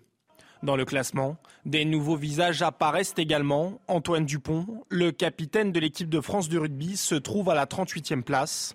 Dans un contexte où les stars du football ont moins la cote, comme Kylian Mbappé, resté au PSG après plusieurs polémiques et un tweet controversé en hommage à Naël, ont fait chuter le joueur à la 22e position, en perdant 18 places. Enfin, un nouveau venu fait son apparition dans ce classement. C'est même le seul homme politique des 50 personnalités préférées des Français. Il s'agit de Jordan Bardella, qui se hisse à la 30e position, juste devant Mylène Farmer. Qui dit nouvelle année dit vœu à la nation du président de la République. L'allocution d'Emmanuel Macron sera à suivre à 20h sur CNews. En France, 2023 a notamment été marqué par la difficile réforme des retraites, la loi immigration, en passant par les émeutes urbaines de l'été. Alors qu'attendez-vous du discours du chef de l'État? Laura Lestrade et Kylian Salé vous ont posé la question. Vieille tradition depuis le début de la Ve République, le président donne rendez-vous aux Français à 20h. Alors ce soir, serez-vous devant votre télévision pour écouter Emmanuel Macron? Il ne m'intéresse pas. Nous avons un président qui ne préside pas. Euh, qui est totalement, euh, disons, euh, dans les nuages. Probablement que je regarderai les, les vœux du président. tout dépend de notre programme de dernière minute. Je les écoute juste qu'avec une oreille parce que c'est surtout mes parents qui mettent voilà, genre les infos et il s'avère qu'il y a les vœux du président. Mais finalement, je m'en fiche. Dans un contexte international tendu et avec un pouvoir d'achat des Français en berne, Emmanuel Macron est attendu sur plusieurs sujets. Moi, je pense que c'est la, place de la, France dans l'Europe, dans les conflits actuels, comment on se situe, et puis effectivement, tout ce qui nous concerne, c'est-à-dire la sécurité. C'est un peu les difficultés qu'il y a au quotidien, toute la partie sur l'inflation, euh, sur l'emploi, etc. Surtout qu'il aborde la paix, ça me paraît, ça me paraît très important. Tous les ans, les Français sont nombreux à suivre les vœux du président. Un record a été atteint l'année dernière, avec plus de 10 millions de téléspectateurs. Direction le nord-est de l'Amérique du Sud pour Elisabeth Borne qui passera le nouvel an en Guyane. La Première ministre célébrera le réveillon auprès des forces armées qui luttent notamment contre leur paillage légal. Au programme des demain, la visite d'un point de contrôle fluvial et d'un village amérindien. Il s'agit de la première visite de la chef du gouvernement dans ce département. Et puis en attendant le réveillon euh, ce soir, nous évoquons tout au long de la journée les événements qui ont marqué l'année 2023, y compris ceux concernant la classe politique, de la couverture du magazine Playboy de Marlène Schiappa en passant par le roman érotique de Bruno Le Maire. Petit bond en arrière avec Donia Tengour. Littérature osée, couverture de magazines inattendus ou encore changement physique, 2023 a été une année riche en surprises pour certains hommes et certaines femmes politiques françaises. En avril dernier, Marlène Schiappa, à l'époque ministre déléguée chargée de la citoyenneté, faisait la une du sulfureux magazine Playboy, un choix osé qui n'a pas manqué de faire réagir. Le ministre de l'Intérieur nous a rassurés hier, puisqu'il nous a annoncé que Marlène Schiappa ne serait pas nue dans Playboy. Je trouve ça pathétique.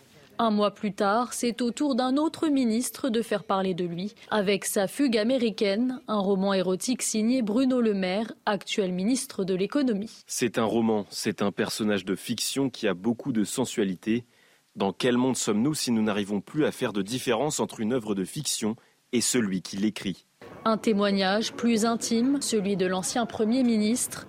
Dans un livre confession paru en septembre, Édouard Philippe s'est livré à cœur ouvert sur les deux maladies auto-immunes dont il souffre, le vitiligo et l'alopécie, une façon pour lui d'expliquer aux Français son changement physique au fil des dernières années.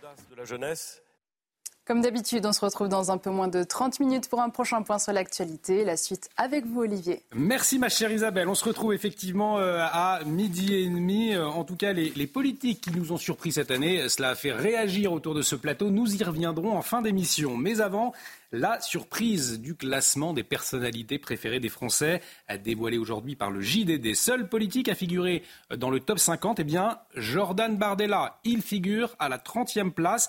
2023, on peut le dire, aura été l'année de la Bardella Mania sur le plan politique. Le président du Rassemblement national a seulement 28 ans. Eh bien, il n'en finit plus, hein, on l'observe, de gravir les échelons, tout comme son niveau de popularité auprès des Français. Le sujet est signé Maxime Leguet et on en parle ensuite. Jordan Bardella, un visage connu de tous les Français et une personnalité politique qui ne cesse de monter. Lancé par Marine Le Pen, plébiscité au sein de son parti à seulement 28 ans, le président du Rassemblement national est aussi adoubé par la vieille garde. Le député européen ne cesse de gravir les échelons, au point de dépasser Marine Le Pen dans les sondages de popularité auprès des Français. La recette Bardella, c'est un certain franc-parler. Monsieur Roussel, c'est bien beau de manger de la viande, mais Monsieur Roussel, il est allié à l'Assemblée nationale avec Europe Écologie Les Verts au sein de la NUPES, qui mène une guerre à nos agriculteurs, qui mène une guerre à notre agriculture. À l'aise sur les plateaux télévisés, tout comme dans les bains de foule lors de ses déplacements, ou encore derrière son pupitre lors d'une critique violente adressée à Emmanuel Macron. Monsieur le Président de la République, comment pouvez-vous prétendre, vous prétendre aujourd'hui en rassembleur en Europe alors que vous aurez été jusqu'au bout le diviseur de la France. Tête de liste du Rassemblement national pour les élections européennes de 2024, il est crédité de 30% d'intention de vote dans les sondages, loin devant le candidat de la majorité présidentielle. Un succès qui serait symbolique et une manière de poursuivre une ascension politique fulgurante. Denis Deschamps, percé énorme, qualificatif employé par euh, Frédéric Dabi, le patron de l'IFOP, qui a fait ce, classement donc pour le, JDD. Euh, c'est surpris de voir euh, un si jeune homme, 28 ans, on le disait tout à l'heure, notoriété naissante. Il rentre directement à la 30e place. il échappe finalement à, cette défiance généralisée que les Français ont en règle générale vers, vers les politiques. Pas Jordan Bardella, il passe en travers des gouttes et il est plébiscité. Vous le comprenez comment alors d'abord, c'est un signal, c'est un, signal significatif, c'est que il est jeune, il rentre dans le classement, il est le seul. Donc ça, c'est très clair. L'autre point important, c'est que c'est un homme neuf. Il est totalement neuf par rapport à une vieille classe politique qui est en train de sombrer. Hein. on le voit avec euh, les LR et le PS. C'est le Titanic définitif, euh, alors que c'était les deux grands partis qui se chahutaient depuis, euh, depuis une trentaine ou une quarantaine d'années.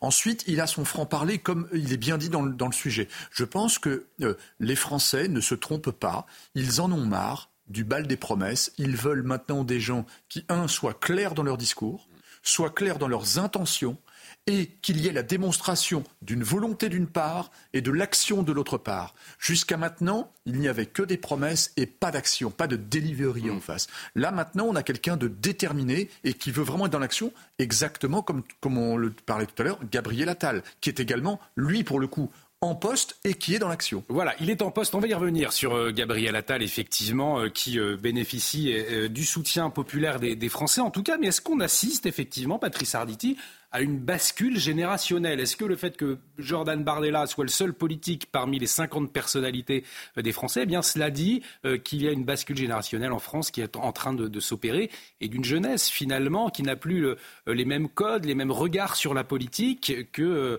nous pouvions l'avoir autrefois? Tout dépend de ce qu'on entend par, par bascule. Euh, indéniablement, si euh, on regarde quel est euh, le numéro un plébiscité par la droite en général, c'est Bardella. Maintenant, la bascule, euh, ça fait quand même un certain nombre d'années qu'on entend ça et là que les vieux de la vieille, euh, au niveau politique, euh, ils ont fait leur temps et qu'il serait bien qu'ils soient remplacés. Le problème, c'est qu'il y a eu un certain nombre de poulains qui n'ont pas gagné des courses, pour continuer sur, sur, sur mon image.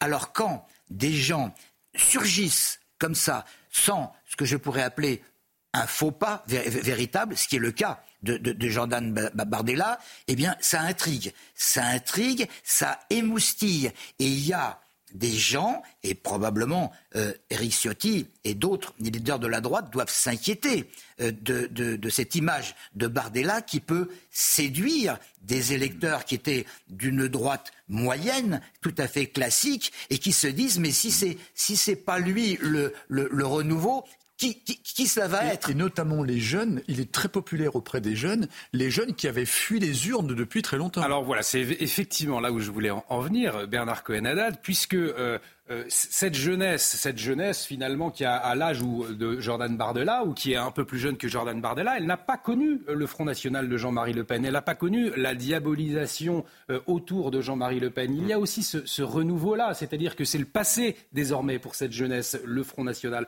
Aujourd'hui, eux, ils voient euh, Jordan Bardella du Rassemblement national et peut-être eh qu'ils y trouvent en tout cas des réponses à leurs attentes. Oui, parce que Jordan Bardella, il y a une cohérence et c'est ça que retiennent les jeunes, une cohérence entre le discours, les paroles et les actions. Et ça, c'est extrêmement important. Et ils se voient là-dedans, ils se représentent dans cette nouvelle génération, qui n'est pas uniquement liée à l'âge, qui est aussi à la cohérence du discours. Et ça, c'est extrêmement important. Euh, il dit ce qu'il fait, il fait ce qu'il dit. Moi, j'avais posé la question euh, euh, sur Durafour crématoire quand je l'ai vu il y a quelques hmm. mois. Qu'est-ce qu'il vous a répondu Et il m'a répondu, c'était avant que j'adhère au Front National. Rassemblement national. Donc même pour lui, c'est du passé. Et même pour lui, il disait qu'effectivement, ce n'était pas du tout sa façon de penser, d'être. Et, en plus, il est fidèle. Il est fidèle à son parti. Alors qu'il y a plein de Brutus, alors qu'on est dans je te tue, euh, je t'aime moi non plus. Il y a aujourd'hui chez cet homme une cohérence, je le redis, qui parle aux jeunes. On peut être d'accord ou contre le discours, mais ça aujourd'hui, c'est un discours qui peut passer pour un discours apaisé, un discours euh, qui parle aussi à toutes les générations. Et puis c'est quelqu'un qui vient de la banlieue. Mm. C'est pas quelqu'un euh, mm. qui a fait des grandes écoles, qui sort euh, je ne sais quelle écurie.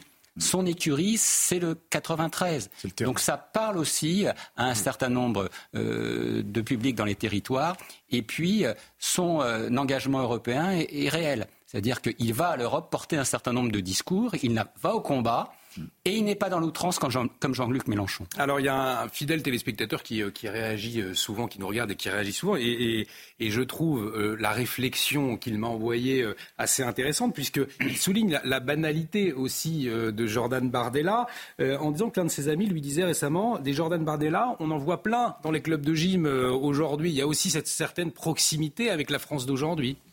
Hervé Gana. Bah, en politique, il faut pouvoir provoquer l'identification. Et je pense que Jean, euh, Monsieur Bardella, pardon, euh, provoque l'identification chez les jeunes, comme euh, vous le disiez, Denis et Bernard, mais aussi, en fin de compte, il permet de, rendre légitime le RN et de s'éloigner du Front National et des paroles un peu catastrophiques, comme le signalait Bernard, de, de son président. Et donc ça permet en fin de compte d'avoir un, c'est la carte jaune, c'est la carte de la de, du placement euh, du Rassemblement national dans l'échiquier politique sans trop de casseroles. Et c'est une carte majeure, je pense, pour Marine Le Pen. Nous allons nous intéresser à Gabriel Attal, euh, lui aussi euh, figure politique montante. Mais avant Denis Deschamps, peut-être pour, pour clore sur Jordan Bardella, vous vouliez ajouter un élément ce qui est intéressant, notamment en géopolitique, c'est de déterminer, souvent après coup, a posteriori, les points de bascule. Qu'est-ce qui a déterminé une bascule majeure dans l'histoire, dans, les faits? Et ce qui est assez intéressant, c'est que quand on voit Bardella et Attal, en, miroir, on se dit peut-être qu'on a, on est à l'origine, euh, on est en train d'assister à un point de bascule sur une nouvelle génération. Alors, il y en a eu tout, une nouvelle, génération, exactement, qui est plus proche du terrain, qui vient du terrain et pas du boulevard Saint-Germain, et qui est beaucoup plus dans l'action. Alors c'est très tôt pour le dire encore, mais peut-être qu'on est en train d'assister à un point de bascule. Alors Jordan Bardella ne vient pas euh, du boulevard Saint-Germain, Gabriel Attal peut-être un, peu plus. Bref, en tout cas, le ministre de l'Éducation nationale l'a encore remarqué euh, en cette année 2023.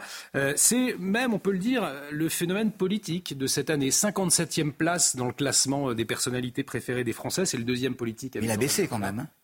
Il a baissé dans la. Ah, je crois, je crois mais il reste néanmoins. Ah, c'est le deuxième politique. Il reste extrêmement offensif.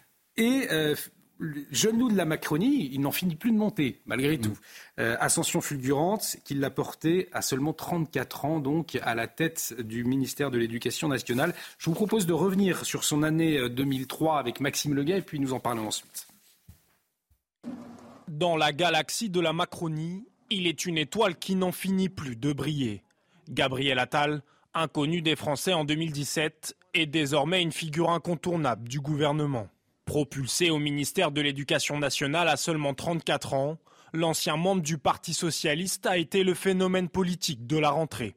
Interdiction de la baya à l'école, exclusion des harceleurs, fin du tabou sur le redoublement, le style Attal détonne et rencontre un franc succès, au point de passer récemment dans un sondage devant Édouard Philippe, le favori pour la présidentielle de 2027. Aisance orale, appétence pour le débat, le plus jeune ministre de la Ve République n'hésite pas à rendre coup pour coup à ses adversaires. Vous nous avez accusés de vouloir cramer la caisse, mais vous voulez faire sauter la banque. Ce sont les Français qui paieraient avec des impôts ce que vous promettez. L'ambitieux Gabriel Attal se verrait bien briguer la mairie de Paris pour 2026, avant peut-être d'embrasser un destin national. Interdiction de, de l'abaya à l'école, nous l'entendions. Exclusion des harceleurs, là aussi gros dossier de Gabriel Attal. Fin du tabou sur le redoublement. Euh, c'est vrai, euh, voilà, c'est un constat, euh, Bernard. il détonne dans le paysage politique français aujourd'hui. Il détonne, il réconforte, il est contre l'islamo-gauchisme, contre l'intégrisme, il défend l'enseignant, les enseignants, il défend aussi l'école de la République. Vous savez, le poste de ministre de l'Éducation nationale, c'est souvent euh, une bombe à retardement. Hein, Parce qu'on euh, on parle des bons ministres quand ils font rien. Et là, au contraire, lui veut faire des choses. Il est courageux. Euh, il va dans des sujets, on a bien vu avec la Baïa, avec la sécurisation, la lutte contre le harcèlement, le port demain, sans doute, de, l'uniforme à l'école. Donc on voit bien qu'il essaie de revenir sur des valeurs partagées. Et puis, c'est un homme aussi qui n'est pas clivant et qui essaie de rassembler des opinions contraires qui peuvent être différentes. Euh, c'est sans doute euh, une pépite. De l'autre côté du Rubicon face à Jordan Bardella, donc c'est deux personnalités qu'il va falloir suivre.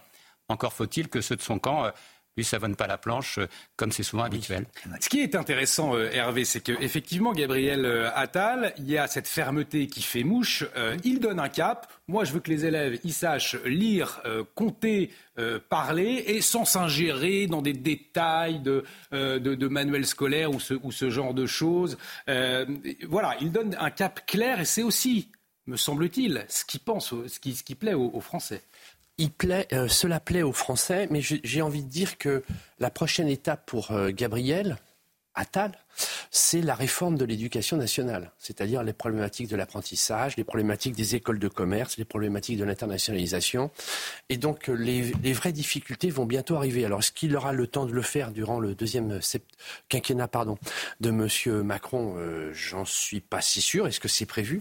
Mais je pense que les difficultés à venir sont euh, plus que des notions d'abaya, d'interdiction, d'exclusion, il va falloir aller vraiment dans le fond. Parce que maintenant. Très concrètement, par exemple bah, l'apprentissage, euh, la, réforme de l'apprentissage a profité euh, beaucoup, par exemple, aux, écoles de commerce. Mm. Et euh, les écoles de commerce sont en partie, sauf celles qui sont détenues par les chambres de commerce, sont détenues par les fonds de pension. Donc on peut se demander si l'argent public ne va pas alimenter les plus-values et les fonds de pension. Donc ça, c'est une réforme. La réforme de l'université. Peut-on faire des universités complètement autonomes avec du recrutement? Ça ne le concerne pas. Non, c'est pas son domaine, mais la réforme des programmes, par exemple. La réforme des programmes remettre, remettre un certain nombre de valeurs, la sécurisation euh, des enseignants, l'augmentation des salaires dans l'éducation nationale, mmh. la capacité aussi euh, dans un certain nombre de quartiers et de banlieues d'avoir des enseignants de haut niveau et non pas euh, souvent des jeunes enseignants, la capacité aussi de euh, maintenir les, les, classes avec un faible niveau d'élèves, tout ça fait partie de l'embauche d'un certain nombre d'enseignants jeunes, puisqu'il y a une nouvelle génération qui doit venir, faire en sorte que cette école de la République, pour celles et ceux qui n'ont pas les moyens de payer une école privée, mmh. ça fait partie des grands enjeux, ça fait partie aussi de réduire cette fracture euh, idéologique et sociale dans les territoires, c'est un vrai enjeu. On attend beaucoup d'une école qui soit plus en phase avec les territoires, qui soit une école qui forme des citoyens et non pas euh, des terroristes, une école où l'on peut venir en toute tranquillité, où les profs peuvent tenir un discours sans être victimes demain d'attentats, on l'a vu, et, d'atteinte à la personne. Et puis, une sécurisation pour les élèves qui viennent apprendre et non pas se faire raqueter. Il y a une réforme aussi de tout ce qui est recherche, recherche à l'université, pas euh, qui est euh, actuellement un peu pourri par le wokisme, c'est de la, vraie recherche pour faire augmenter le niveau. Ce que disait Bernard, c'est les programmes, c'est tout ce qui touche à euh, l'ensemble des écoles, euh, des strates éducatives, aussi bien de la maternelle que de l'université. Donc ça va toucher, c'est ça la vraie réforme qui arrive. Il a compris ça, Gabriel Attal, Denis Deschamps, effectivement, les enjeux, l'importance, puisque c'est la France de demain dont il s'agit. Aujourd'hui, on y revenait, il faut 90 000 policiers et gendarmes. Quand vous voulez sortir faire la fête, nous espérons quoi? Que demain, il n'y ait plus besoin de ces 90 10 000 policiers et gendarmes pour sortir faire la fête. En France, nous aimerions revenir à cette réalité-là. Il l'a compris, ça, selon vous, euh, Gabriel Attal, que les enjeux, euh, ce n'est pas le, c'est justement la lutte contre le, wokisme, notamment dans, les écoles. Euh, il, a, compris l'importance, selon vous? Je pense qu'il y, a une grille de lecture un peu plus complexe pour Gabriel Attal. Il a compris forcément pour les Français, pour notre jeunesse, pour demain, mais aussi pour son avenir. Il, y a, l'aspect politique. Il est obligé de réussir. Il est obligé de réussir. Donc en fait, c'est un cadeau presque empoisonné qu'il a, qu'il a reçu. C'est remettre de l'ordre dans la grande maison. Je rappelle que c'est le premier budget de l'État français. Mm. C'est hautement stratégique, l'éducation. Je rappelle également que l'éducation, c'est si, si stratégique que c'est le seul moyen à très grande échelle pour élever les gens. Souvenez-vous, il y a quatre générations, on sortait tous de la terre. 95% des Français vivaient de la terre, et c'est pas du tout péjoratif, on l'est tous. Et grâce à l'école, on a réussi à avoir les, emplois qu'on a aujourd'hui et c'est l'avenir de nos enfants. Donc c'est hautement stratégique. Maintenant, il ne faut pas oublier non plus que il est condamné à réussir, mais s'il réussit, c'est une sacrée rampe de lancement. Il est condamné à réussir, il a commencé à réussir notamment sur la question du harcèlement euh, mmh. scolaire, hein, Patrice Arditi, mmh. puisqu'il a mis les, mains dans le cambouis, il a fait des annonces concrètes, il a compris là aussi l'enjeu et, l'importance du phénomène à, contrer. Hein. Il est très doué. Il est très doué, c'est absolument indéniable, mais il faut quand même pas oublier une chose. Vrai. Il a été adoubé par le président de la République. Ça n'est pas n'importe quel compagnon, si je puis dire, de, de, de route de M. Emmanuel Macron. Alors, il a une sorte de blanc-seing pour réussir. Peut-être que ses prédécesseurs ne l'ont pas eu, ce blanc, ce, ce, hmm. blanc-seing.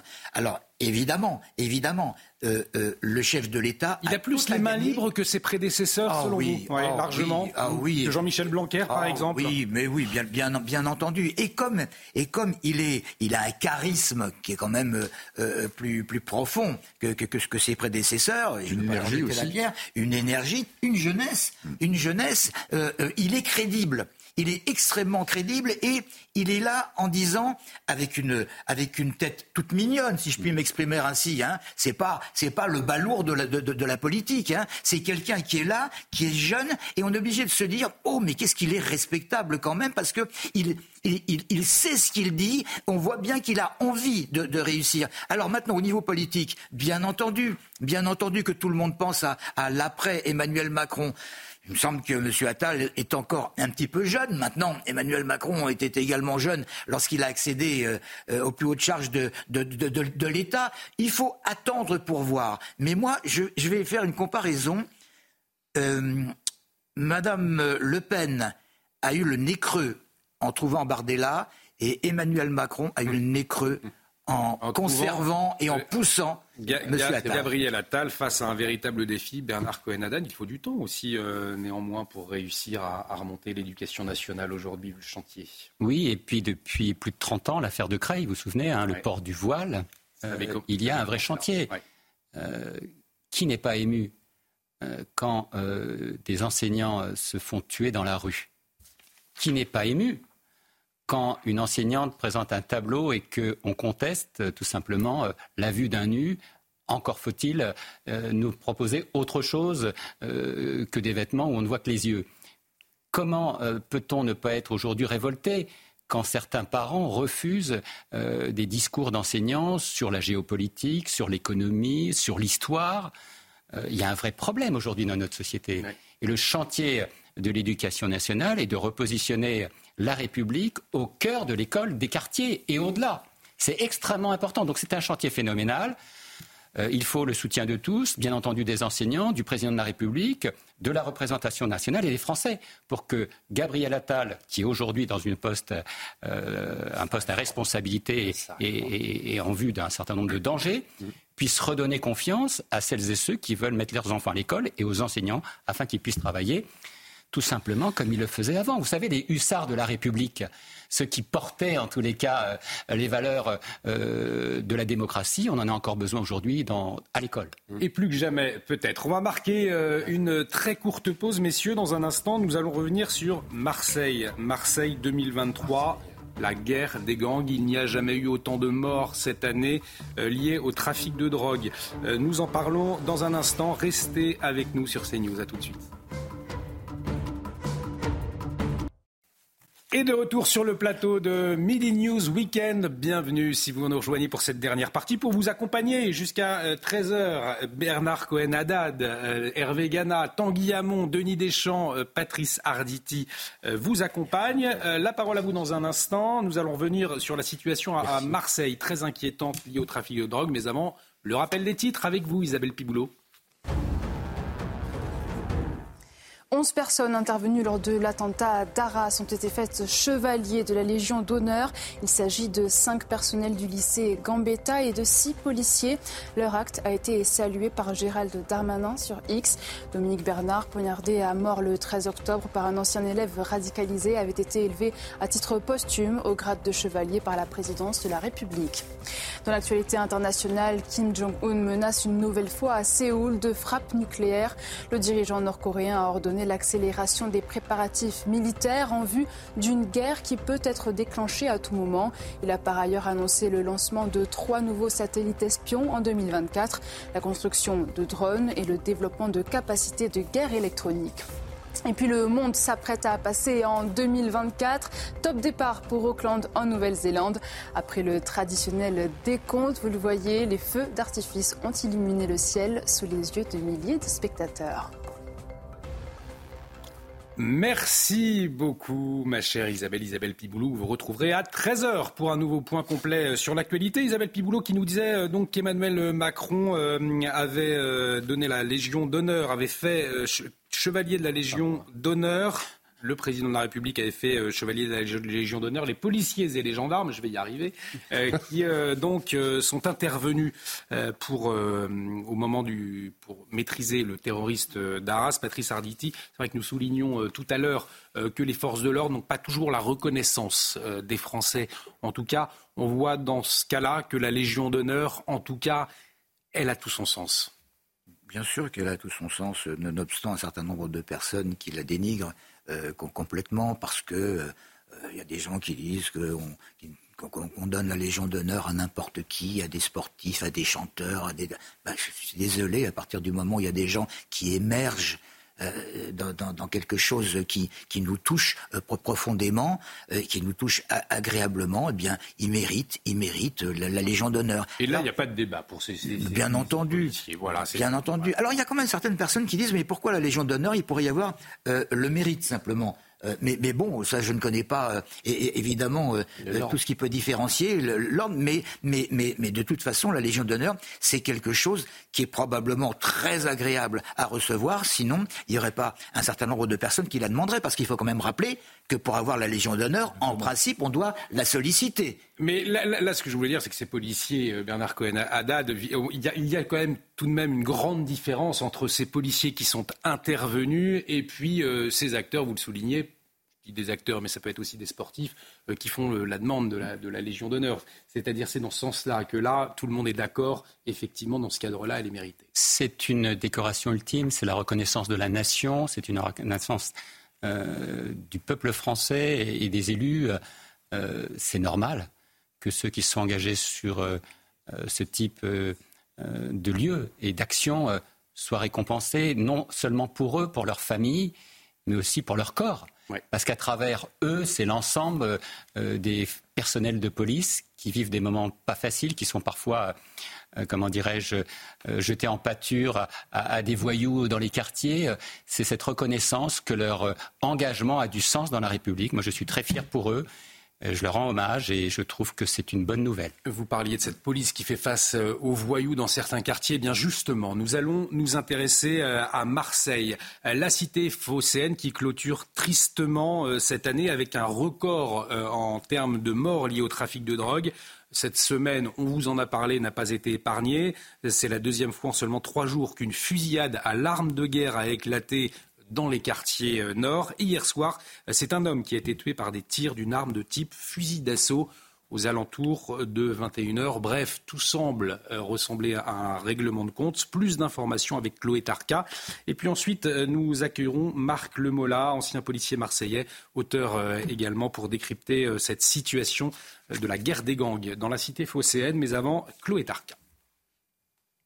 Un scénario qui ressemble à une exécution. C'est dans une rue du 15e arrondissement de Marseille qu'un homme a été touché par plusieurs tirs au niveau des jambes puis de la tête, alors qu'il se trouvait à proximité de son véhicule sur le parking d'une grande enseigne de fast-food. La victime âgée de 22 ans est connue des services de police pour trafic de stupéfiants et décédée des suites de ses blessures. Les agresseurs qui ont pris la fuite n'ont pour l'heure pas été retrouvés. Selon le parquet, un véhicule pouvant correspondre à celui de l'auteur des faits, déclaré volé, a été découvert incendié. Une enquête confiée à la police judiciaire a été ouverte pour assassinat en bande organisée, association de malfaiteurs et dégradation volontaire d'un bien par incendie. Cette année, sept mineurs sont morts en lien avec les trafics de stupéfiants, des victimes de plus en plus jeunes. On a une société qui est bien malade et on a des réseaux de trafiquants qui, euh, d'ailleurs, font travailler les mineurs pour mieux les exploiter.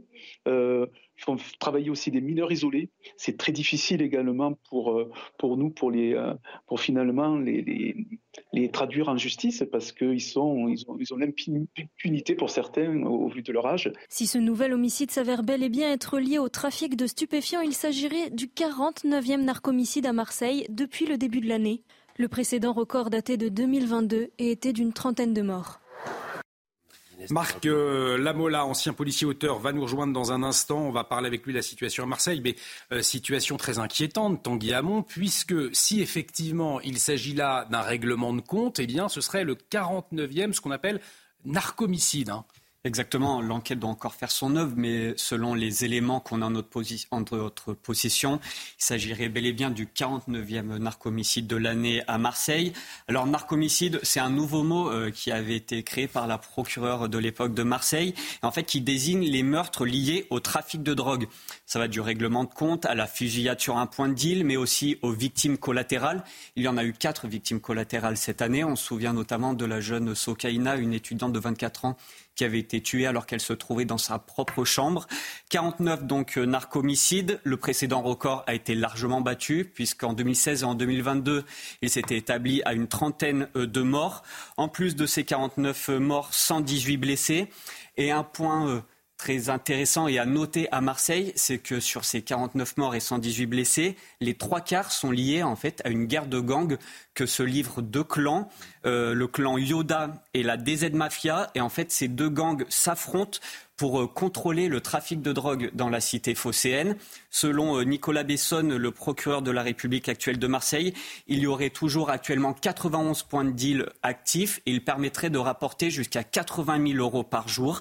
Donc les membres de ces gangs, la DZ Mafia et le clan Yoda, n'hésitent plus, comme on dit, à se rafaler. En fait, ils, ils prennent une Kalachnikov, un fusil d'assaut, ils tirent et un fusil d'assaut, ils tirent en rafale sur les points de deal. Et c'est un point aussi euh, nouveau de ces nouveaux, euh, de ces nouveaux euh, criminels, c'est qu'on n'assiste plus forcément uniquement à des exécutions ciblées, mais à des, des, fusillades de masse et qui font des victimes de plus en plus jeunes. Et on note aussi un dernier point, c'est que les victimes sont de plus en plus jeunes, sont parfois mineurs, mais les assassins, eux aussi, sont parfois mineurs. Oui, effectivement, c'est l'âge aussi euh, de, ces membres des, gangs Yoda, DZ, Mafia. On va en parler avec Marc euh, Lamola, justement ancien policier euh, marseillais, auteur également, qui est en liaison avec nous.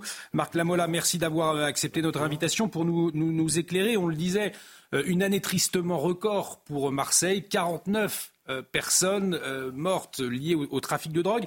Et ces deux gangs, Tanguy Hamon nous le disait, Yoda, DZ Mafia. On peut parler aujourd'hui euh, de deux véritables mafias, au fond, qui tiennent la ville, la ville de, Marseille et, ses points de deal? Euh, on peut parler de ça, oui, mais enfin, c'est pas nouveau, hein, c'est pas nouveau. Euh, moi, j'ai souvenir lorsque j'étais en brigade anticriminalité dans ces quartiers-là, on, alertait, il y a une vingtaine d'années, on alertait sur ce phénomène grandissant, qui est aujourd'hui exponentiel et que l'on ne maîtrise plus. Euh, je vais ironiser, mais Marseille aujourd'hui est plus connu pour la Kalachnikov que pour la bouillabaisse.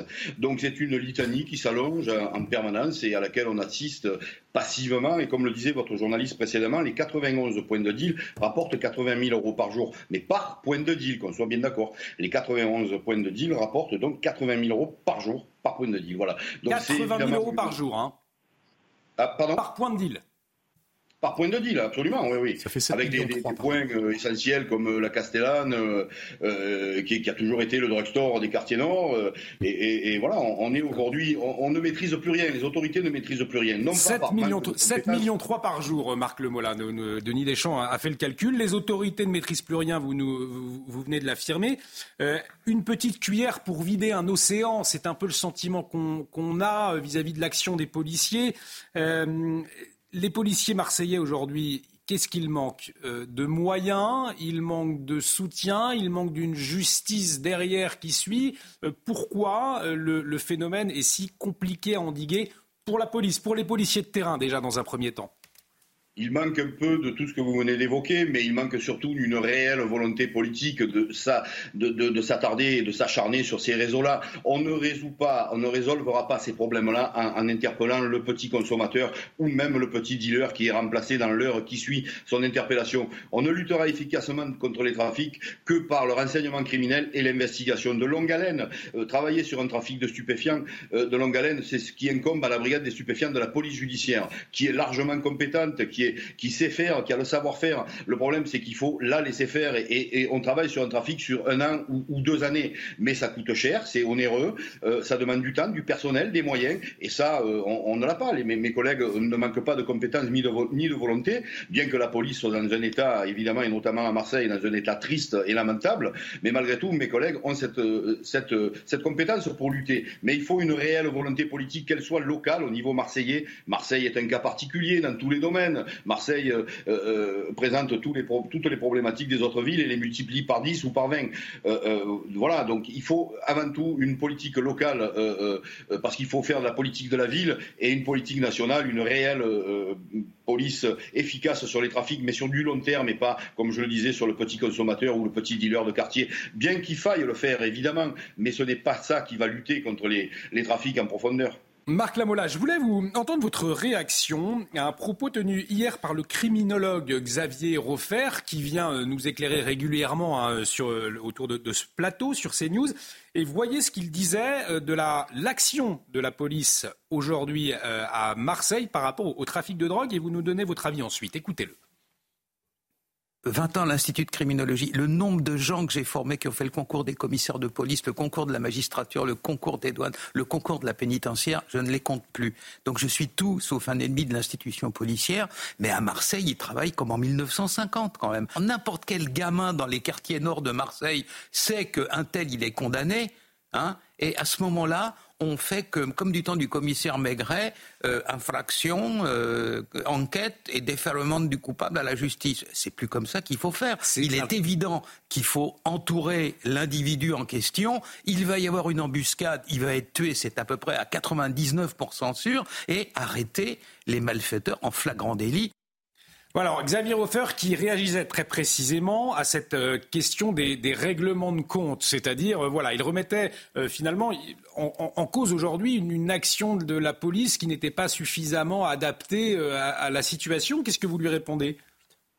Non, non, je pense qu'il fait fausse route. Alors évidemment, euh, on ne peut pas surveiller chaque dealer et, interpeller en flagrant délit les tueurs. Et puis je vais vous dire, euh, j'ai fait, j'ai été un peu à la brigade criminelle, donc on travaillait sur ce type de dossier.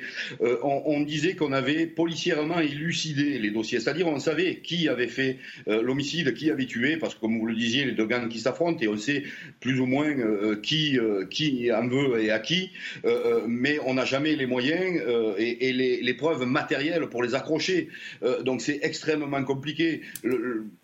Monsieur Roffer, pour lequel j'ai un profond respect, euh, se, trompe un petit peu, mais malgré tout, euh, je, vous le dis, non, non, la police a les moyens et a les compétences et c'est à le savoir-faire. Il faut une volonté politique, uniquement une volonté politique, c'est-à-dire créer peut-être une brigade qui va ne faire que cela, qui travaille uniquement sur les trafics de stupéfiants dans les quartiers nord de Marseille, et encore que Marseille aujourd'hui, euh, enfin, les, infractions en ce qui concerne le narcotrafiquant ne se limitent pas au, nord de la ville. Le, le centre et le sud sont également contaminés par cette, par cette maladie. Euh, Marc Lamola, restez avec nous parce que Patrice Arditi va vous poser une question dans un instant. Mais euh, Hervé Gana euh, et Denis Deschamps, nous avons deux géopolitologues sur ce plateau. J'en profite.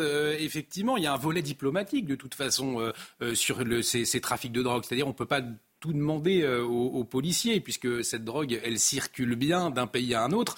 Euh, là, c'est peut-être aussi la, clé de la réponse face à ce trafic de drogue, c'est de travailler avec les autres pays. Euh, les autres pays, surtout les États qui sont narcotrafiquants, comme le Mexique, mm. comme le Hezbollah, qui est devenu un, groupe terroriste narcotrafiquant.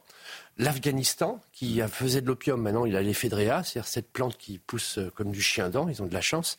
Ça veut dire qu'en fin de compte, euh, c'est à la fois à l'échelle nationale, comme disait ce sympathique policier, mais c'est aussi au niveau international parce qu'il y a maintenant des États qui constituent euh, des, États narcotrafiquants et qui sont euh, impliqués dans le trafic de drogue mondial. Est-ce qu'on assiste à une sud-américanisation, si je puis dire, de la France quand on voit la situation à Marseille, selon vous, Denis Deschamps? Alors effectivement, il y a une augmentation de, l'intensité, indiscutablement. D'ailleurs, on voit le bandeau, ne serait-ce que d'ailleurs dans les règlements de compte. Euh, en réalité, le monde est tellement interconnecté depuis les années 80-90, les économies sont tellement interconnectées que ça, c'est le dommage collatéral. Et en fait, on voit en miroir les limites de l'Europe malheureusement, où il faut des structures extrêmement efficaces pour combattre ça.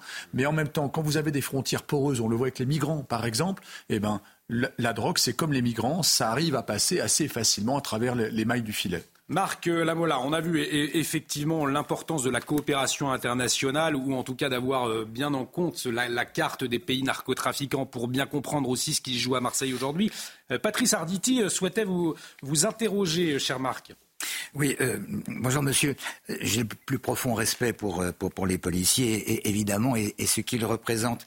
Mais ce qui me gêne, c'est que depuis des années et des années, on entend dire que les policiers à Marseille euh, n'ont pas les mêmes possibilités que dans le reste de la France. Comme si Marseille, c'était quelque chose qui était, qui était à part. On a vu des films où on voit dans ces films-là, qui en principe sont euh, euh, euh censés représenter la réalité, on voit notamment. Voilà, on voit des policiers qui hésitent à rentrer dans, dans, des cités. On voit des jeunes gens qui ont 14, 15 ans, euh, qui, qui sont munis d'armes qui coûtent moins de 300 euros, car les fusils d'assaut russes qui sont euh, euh, arrivés en France depuis le, le, début de la guerre avec l'Ukraine valent, valent à peu près ça, qui ont remplacé les, FAMAS euh, euh, français et, les Kalachnikov. Est-ce que, sérieusement, vous pouvez dire, là, en tant qu'ancien policier, que euh, vos amis policiers sur place, à Marseille, ont les coups des franches? Ils ont les coups des franches. Comme je le disais, c'est que les, non, les problématiques à Marseille se développent par 10 ou par 20. Donc, euh, euh, forcément, et on est arrivé dans, les quartiers nord, notamment, à, réellement des, des, zones de non-droit où vous évoquiez euh, à demi-mot Bac Nord. Moi, je vais le citer. C'est un film qui est à la limite du documentaire. Il est, il est totalement réaliste. C'est ce que j'ai vécu et c'est ce que vivent mes collègues au quotidien. On ne rentre plus dans les cités et lorsqu'on rentre, c'est en force parce que il faut protéger les voitures, il faut se protéger. C'est extrêmement dangereux.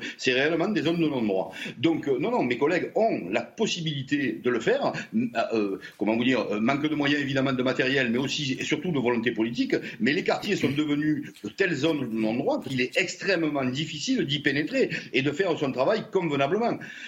c'est ce qui est peut-être différent par rapport à d'autres villes où il y, a une, ce que vous évoquiez, peut-être une latitude un peu plus importante. À Marseille, c'est que les, les, quartiers sont extrêmement difficiles et vous évoquiez les, le film, en l'occurrence, euh, qui est, euh, moi je le dis, c'est en deçà même de la réalité. Bac Nord, ce film qui est excellent sur le plan cinématographique, mais sur le plan du réalisme, euh, c'est tout à fait ça. C'est tout à fait la vérité. Et c'est donc terrible. Un grand merci à vous, Marc Lamola, de nous avoir éclairé sur la situation à Marseille. Je vous rappelle, vous êtes ancien policier et auteur également. Merci à vous. On suivra la, situation à Marseille, l'évolution de très près, bien évidemment. Là encore, un, un grand euh, défi pour les autorités et pour la police nationale.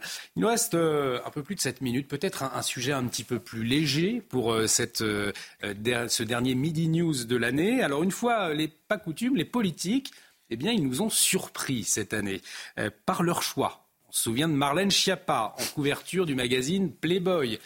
Cela avait fait beaucoup parler. Ou encore les lignes très crues du roman euh, de Bruno Le Maire, le ministre de l'économie. Là encore, cela avait suscité le débat. Retour sur une année pas comme les autres. C'est signé euh, Dounia Tengour. Et puis on vous entendra ensuite les uns et les autres. Littérature osée, couverture de magazines inattendus ou encore changement physique, 2023 a été une année riche en surprises pour certains hommes et certaines femmes politiques françaises. En avril dernier, Marlène Schiappa, à l'époque ministre déléguée chargée de la citoyenneté, faisait la une du sulfureux magazine Playboy, un choix osé qui n'a pas manqué de faire réagir. Le ministre de l'Intérieur nous a rassurés hier, puisqu'il nous a annoncé que Marlène Schiappa ne serait pas nue dans Playboy. Je trouve ça pathétique. Un mois plus tard, c'est au tour d'un autre ministre de faire parler de lui, avec sa fugue américaine, un roman érotique signé Bruno Le Maire, actuel ministre de l'économie. C'est un roman, c'est un personnage de fiction qui a beaucoup de sensualité. Dans quel monde sommes-nous si nous n'arrivons plus à faire de différence entre une œuvre de fiction et celui qui l'écrit? Un témoignage plus intime, celui de l'ancien Premier ministre. Dans un livre confession paru en septembre, Édouard Philippe s'est livré à cœur ouvert sur les deux maladies auto-immunes dont il souffre, le vitiligo et l'alopécie, une façon pour lui d'expliquer aux Français son changement physique au fil des dernières années. Alors Marlène Schiappa dans Playboy, on l'a vu, Patrice Arditi, ce roman euh, osé de Bruno Le Maire, peut-être que vous vous souvenez de, ces quelques, lignes qui ont pu sortir, en tout cas euh, des surprises de la classe politique qui, lorsqu'elles sont apparues dans le débat public, eh bien, ont provoqué beaucoup de réactions. Est-ce que, euh, avec du recul, euh, est-ce que vous trouvez cela effectivement pathétique quand vous revoyez euh, ces, images ou au fond, eh bien, vous y voyez, vous percevez tout cela de manière un peu plus légère aujourd'hui? Je perçois ça d'une manière tout à fait légère. Il y a toujours eu des mauvais coucheurs en France, hein, de toute façon. Donc à partir du moment où une personnalité va se démarquer des autres en faisant ce genre de choses, hop, immédiatement, elle est cassée. Je vous rappelle qu'il y a un certain nombre d'années, oh, pas très longtemps, mais quelques années quand même, souvenez-vous, il y avait en couverture, je crois que c'était de Paris Match, NKM, Nathalie Kosciusko-Morizet, qui était allongée avec une, jolie, robe, les, cheveux au vent, et tout le monde avait trouvé ça assez joli. Sauf, sauf qui? Ses collègues elle a été matraquée par ses collègues mm. parce que ça ne, ça ne, se faisait pas. Il faut arriver avec un, avec un, un, un, faux, Chanel quand on est une, quand on est une femme, quand on était une femme euh, ministre. Je dis. Mais c'est quand même mieux pour l'économie française. Je sais, je sais, je sais, mais ça, ça l'afficherait mal de dire un vrai. Euh, euh, c'est pour, pour, ça. Il fallait, il fallait, il fallait souvenez-vous, il fallait vraiment avoir le, la, la, cravate bien, bien serrée pour un, pour un ministre. Ça s'est dégradé, et, les filles. Et, hein. et, maintenant, et maintenant, avec ce qui s'est passé à l'Assemblée nationale et, bon l'école l'école dénouée euh, complètement et puis bon moi je ne veux pas parler de quelque chose qui m'écœure complètement parce que parce que lorsqu'il n'y a pas euh, lorsqu'il n'y a pas nos on était sur Playboy de, pardon? On était sur Playboy on était sur Playboy bon on était sur Playboy mais, c'est vrai que les, les Français nous sommes très attachés à cette liberté à la française. C'est aussi un peu dans notre ADN. Et en même temps, en même temps, bien les Français attendent de leur politique une certaine. Ah non, faut pas exagérer. je sais que mon voisin, je sais que mon voisin va dire. Je un ministre, ça autre chose à faire que d'écrire un bouquin. Moi, j'ai commis quelques livres et je suis un passionné de livres. Je dois en avoir plus de 3000 à la maison. Ce qui m'ennuie un peu, ce qui m'ennuie un peu, c'est que je pense quand même que Bruno Le Maire a quelques responsabilités. Il gère plusieurs ministères parce qu'il est au top du, du fameux ministère de l'économie et des finances et du trésor. Et je pense qu'il a autre chose à faire, quoi. Alors je sais bien qu'il vient d'une lignée de diplomates euh, parce qu'il a grandi sous l'ombre de, de, de, de, Villepin, qui a écrit d'ailleurs, je crois, un, recueil de poèmes pendant qu'il était Premier ministre.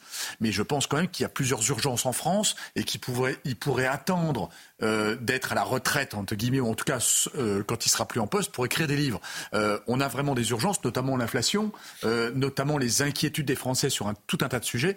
Donc je, trouve ça assez assez déplacée, non pas pour Playboy, mais pour l'écriture du livre. Après, pour Playboy, elle essaie de d'avoir une tribune pour se faire connaître. Mais pour, ça euh, pour- contribue, ça, et ça, ça me dérange et ça moins. a très bien fonctionné. Ça me dérange mais- moins. mais ça, Ça fait parler. Ça, beaucoup de com. ça contribue à éloigner le Ça fait parler. mépris. Ça continue à éloigner le mépris que peuvent avoir euh, certains Français envers envers la politique, parce que finalement, on s'aperçoit que ce sont des messieurs, des messieurs et des mesdames, tout le monde. Des humains Bah oui, bah des, Mais des humains. Quand vous êtes, au- euh, au- au- quand vous êtes une autorité politique, êtes-vous quelqu'un comme tout le monde Peut-être pas. Mais ils font pas. du sport et ils font pipi comme tout le monde. C'est pas faux.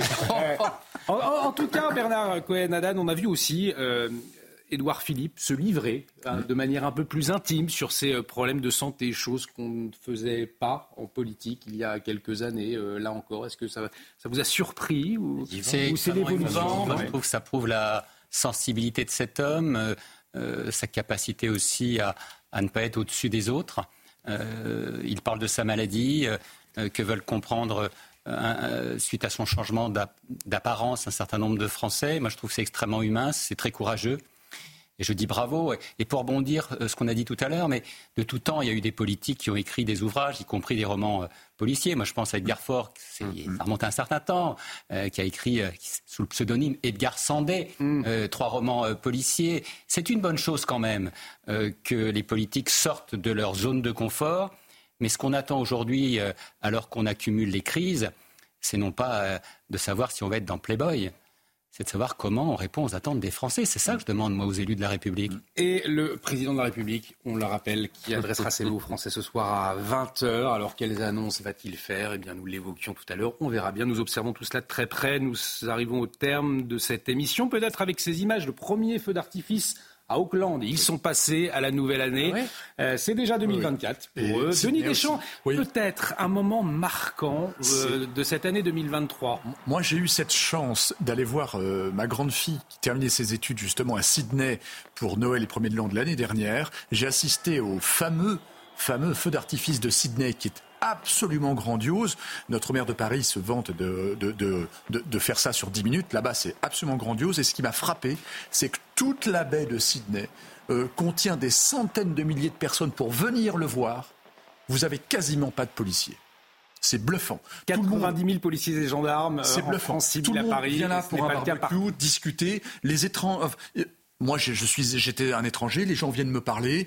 Qu'est- Qu'est-ce que tu fais que, euh, dans la vie quand même. Pardon Il y a des kangourous. Alors, ils sont pas au bord de la baie de Sydney pour le coup. hein, on a été les voir également, mais c'est assez bluffant cette cette espèce de bienveillance et d'ambiance bon enfant. Donc, dans le monde, il y a encore des feux d'artifice où les, les gens n'ont pas besoin d'être encadrés par les, les forces de l'ordre. Voilà, le dernier mot de l'émission de euh, Denis Deschamps. Merci à vous, merci Patrice Arditi, merci Bernard Cohen-Haddad, merci Hervé Gana, Merci, Olivier. Tanguy Hamon. Je vous souhaite une très belle soirée de réveillon. Merci, tous les Olivier. cinq. Profitez-en bien, ce fut un réel plaisir d'être avec vous pour cette dernière. L'actualité continue. Euh, à 13h, enquête d'esprit. Prenons un peu euh, de hauteur. Ça fait du bien parfois avec cette actualité douloureuse. Et puis, je vous retrouve à 17h pour Punchline Weekend. Euh, et un grand merci à François Epp et à toutes les équipes techniques qui m'ont permis de réaliser Bravo. cette émission. Excellent après-midi sur notre antenne. Bon préparatif pour le réveillon. Toujours avec CNews, bien évidemment. euh, en Et on sera fond là ce euh, d'écran. Voilà. Excellent après-midi.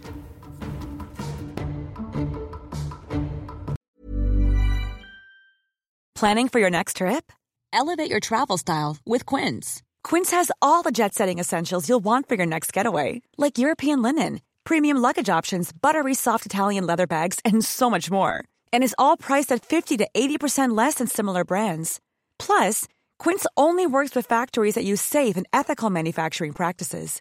Pack your bags with high-quality essentials you'll be wearing for vacations to come with Quince. Go to quince.com slash pack for free shipping and 365-day returns.